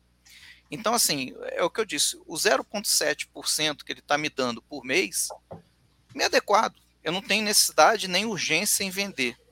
Então, são nesses momentos que eu entro no, nos fundos de fundos. Entendi. Mas o, uma coisa que também queria pontuar o Alexandre, o que, o que a gente está vendo aí nesse, né, no VIF, no, no PATC, enfim, teses que até o momento não foram bem sucedidas, certo? E que, evidentemente, não é o interesse de ninguém quando coloca lá no, prospecto inicial. O interesse é, apesar daqueles 500 fatores de risco que eles colocam, que eu sempre falo que podia ser, ser reduzido a um, que é o risco de perder dinheiro, o objetivo é que o fundo cresça, que dê certo tudo mais. É, até o atual momento, a, a, tese não, não deslanchou e os fundos não estão sendo bem sucedidos. Então, dos males no menor, gestores estão provocando ou sendo provocados a destravar uma parte do valor e, e, entregar um prejuízo menor. Vamos, vamos acabar com o status desse negócio que não, não deu, não cresceu, não ficou relevante no mercado, e de uma maneira em que a gente perde menos. Não é não perder, né? mas se você hoje é levado a vender suas cotas do VIF, por exemplo, em vez de 74,85, a, a movimentação gerou um, um valor para você, diminuiu o seu prejuízo. Não sei se, se você concorda. Sim, sem dúvida. Isso é inquestionável. Agora, como eu falei, assim, meu, meu plano era simplesmente estacionar no fundo, né, até uhum. que as uhum. cotas se recuperassem. Sim. Eu não acho improvável né, é, é, que a gente chegue daqui a um ano, no início de 2023, né, com as cotas dos fundos de fundos já recuperadas. Né? Não, não, me, não me seria surpresa. Né? Eu acho que o, o, ano que vem vai depender muito do, do de como é que é, continuar a questão da eleição. Né? Pode ser que a eleição nos pareça mais ou menos definida cedo, né? e uma indicação de um ministro que seja é, é, bem aceito no mercado pode levar a uma certa euforia inicial e tal. Mas enfim, isso é muito improvável alguém ter bola de cristal antes da eleição. Né? Então, é só possibilidade. Alexandre, só uma, uma última aqui.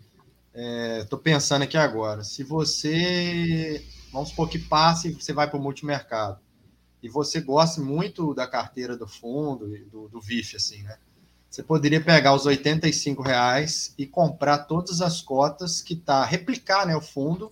Possivelmente você receberia mais que 63 se o VIF te, é, estiver distribuindo aí o recorrente, né? Se não tiver a mão do gestor gerando ganho de capital. Vamos supor que. É a dupla só... cobrança também, né? É, exato. E você vai ter mais dinheiro para comprar as cotas, talvez você receberia mais que 63. Então você continuaria na renda passiva, imitando a carteira do VIF aí, pega, pega o dinheiro logo, compra logo as cotas, antes que elas andem, não sei, né? E, e, e já, já recebe os 63 centavos ou mais. Assim, eu tô falando assim de, de, de, de, de padeiro aqui, tá? Não tô. Não, é, só, tem um, só tem um porém que a gente. Aqui.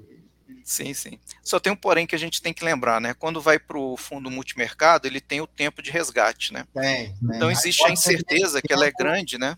É. Como, pelo que eu vi até agora, o tempo de resgate provavelmente vai ficar em 180 dias, né? Ou seja, um semestre inteiro, a gente não tem certeza, né? nenhuma do, do valor que a cota vai ser resgatada, né? Hum, então, em verdade. virtude disso, a gente perde o benefício do, do de quanto que está a cota neste momento. Tem outro detalhe aí, Alexandre. Para o pro profissional que é institucional mesmo, tanto faz essa questão da tributação, porque, enfim, eu sou um fundo de pensão, comprei cota do multimercado, o multimercado é isento, eu, fundo de pensão, sou isento, e o meu beneficiário do fundo de pensão é que vai ser tributado, aquela coisa toda.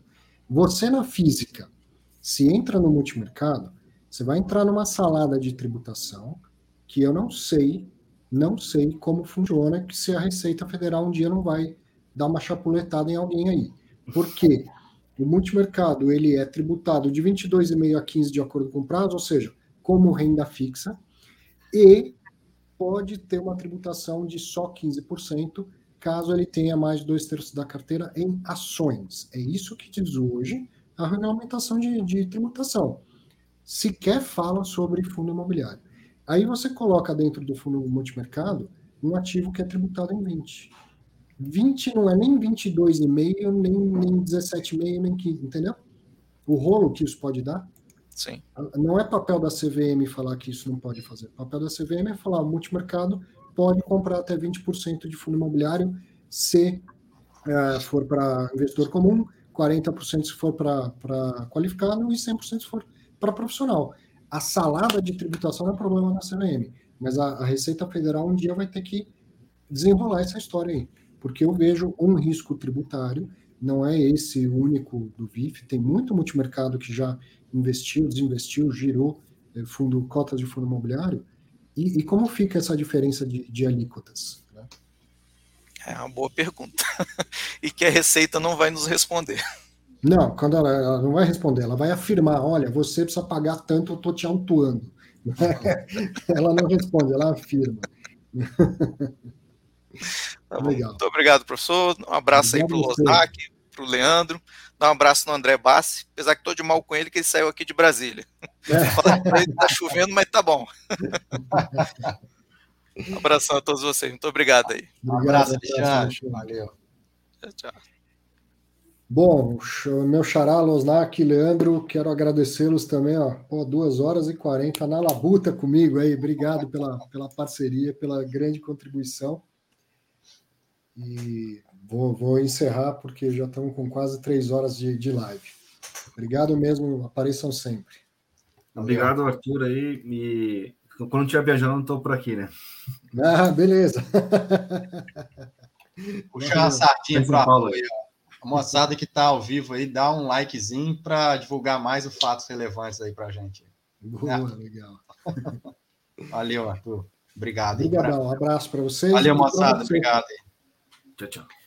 350 pessoas ainda até agora assistindo ao vivo Fatos Relevantes. E para você que está assistindo gravado no seu melhor horário, muito obrigado mais uma vez. Você que viu pelo LinkedIn, pelo YouTube ou pelo Facebook. Sábado que vem estamos de volta aqui com informação e aprendizado. Valeu, grande abraço.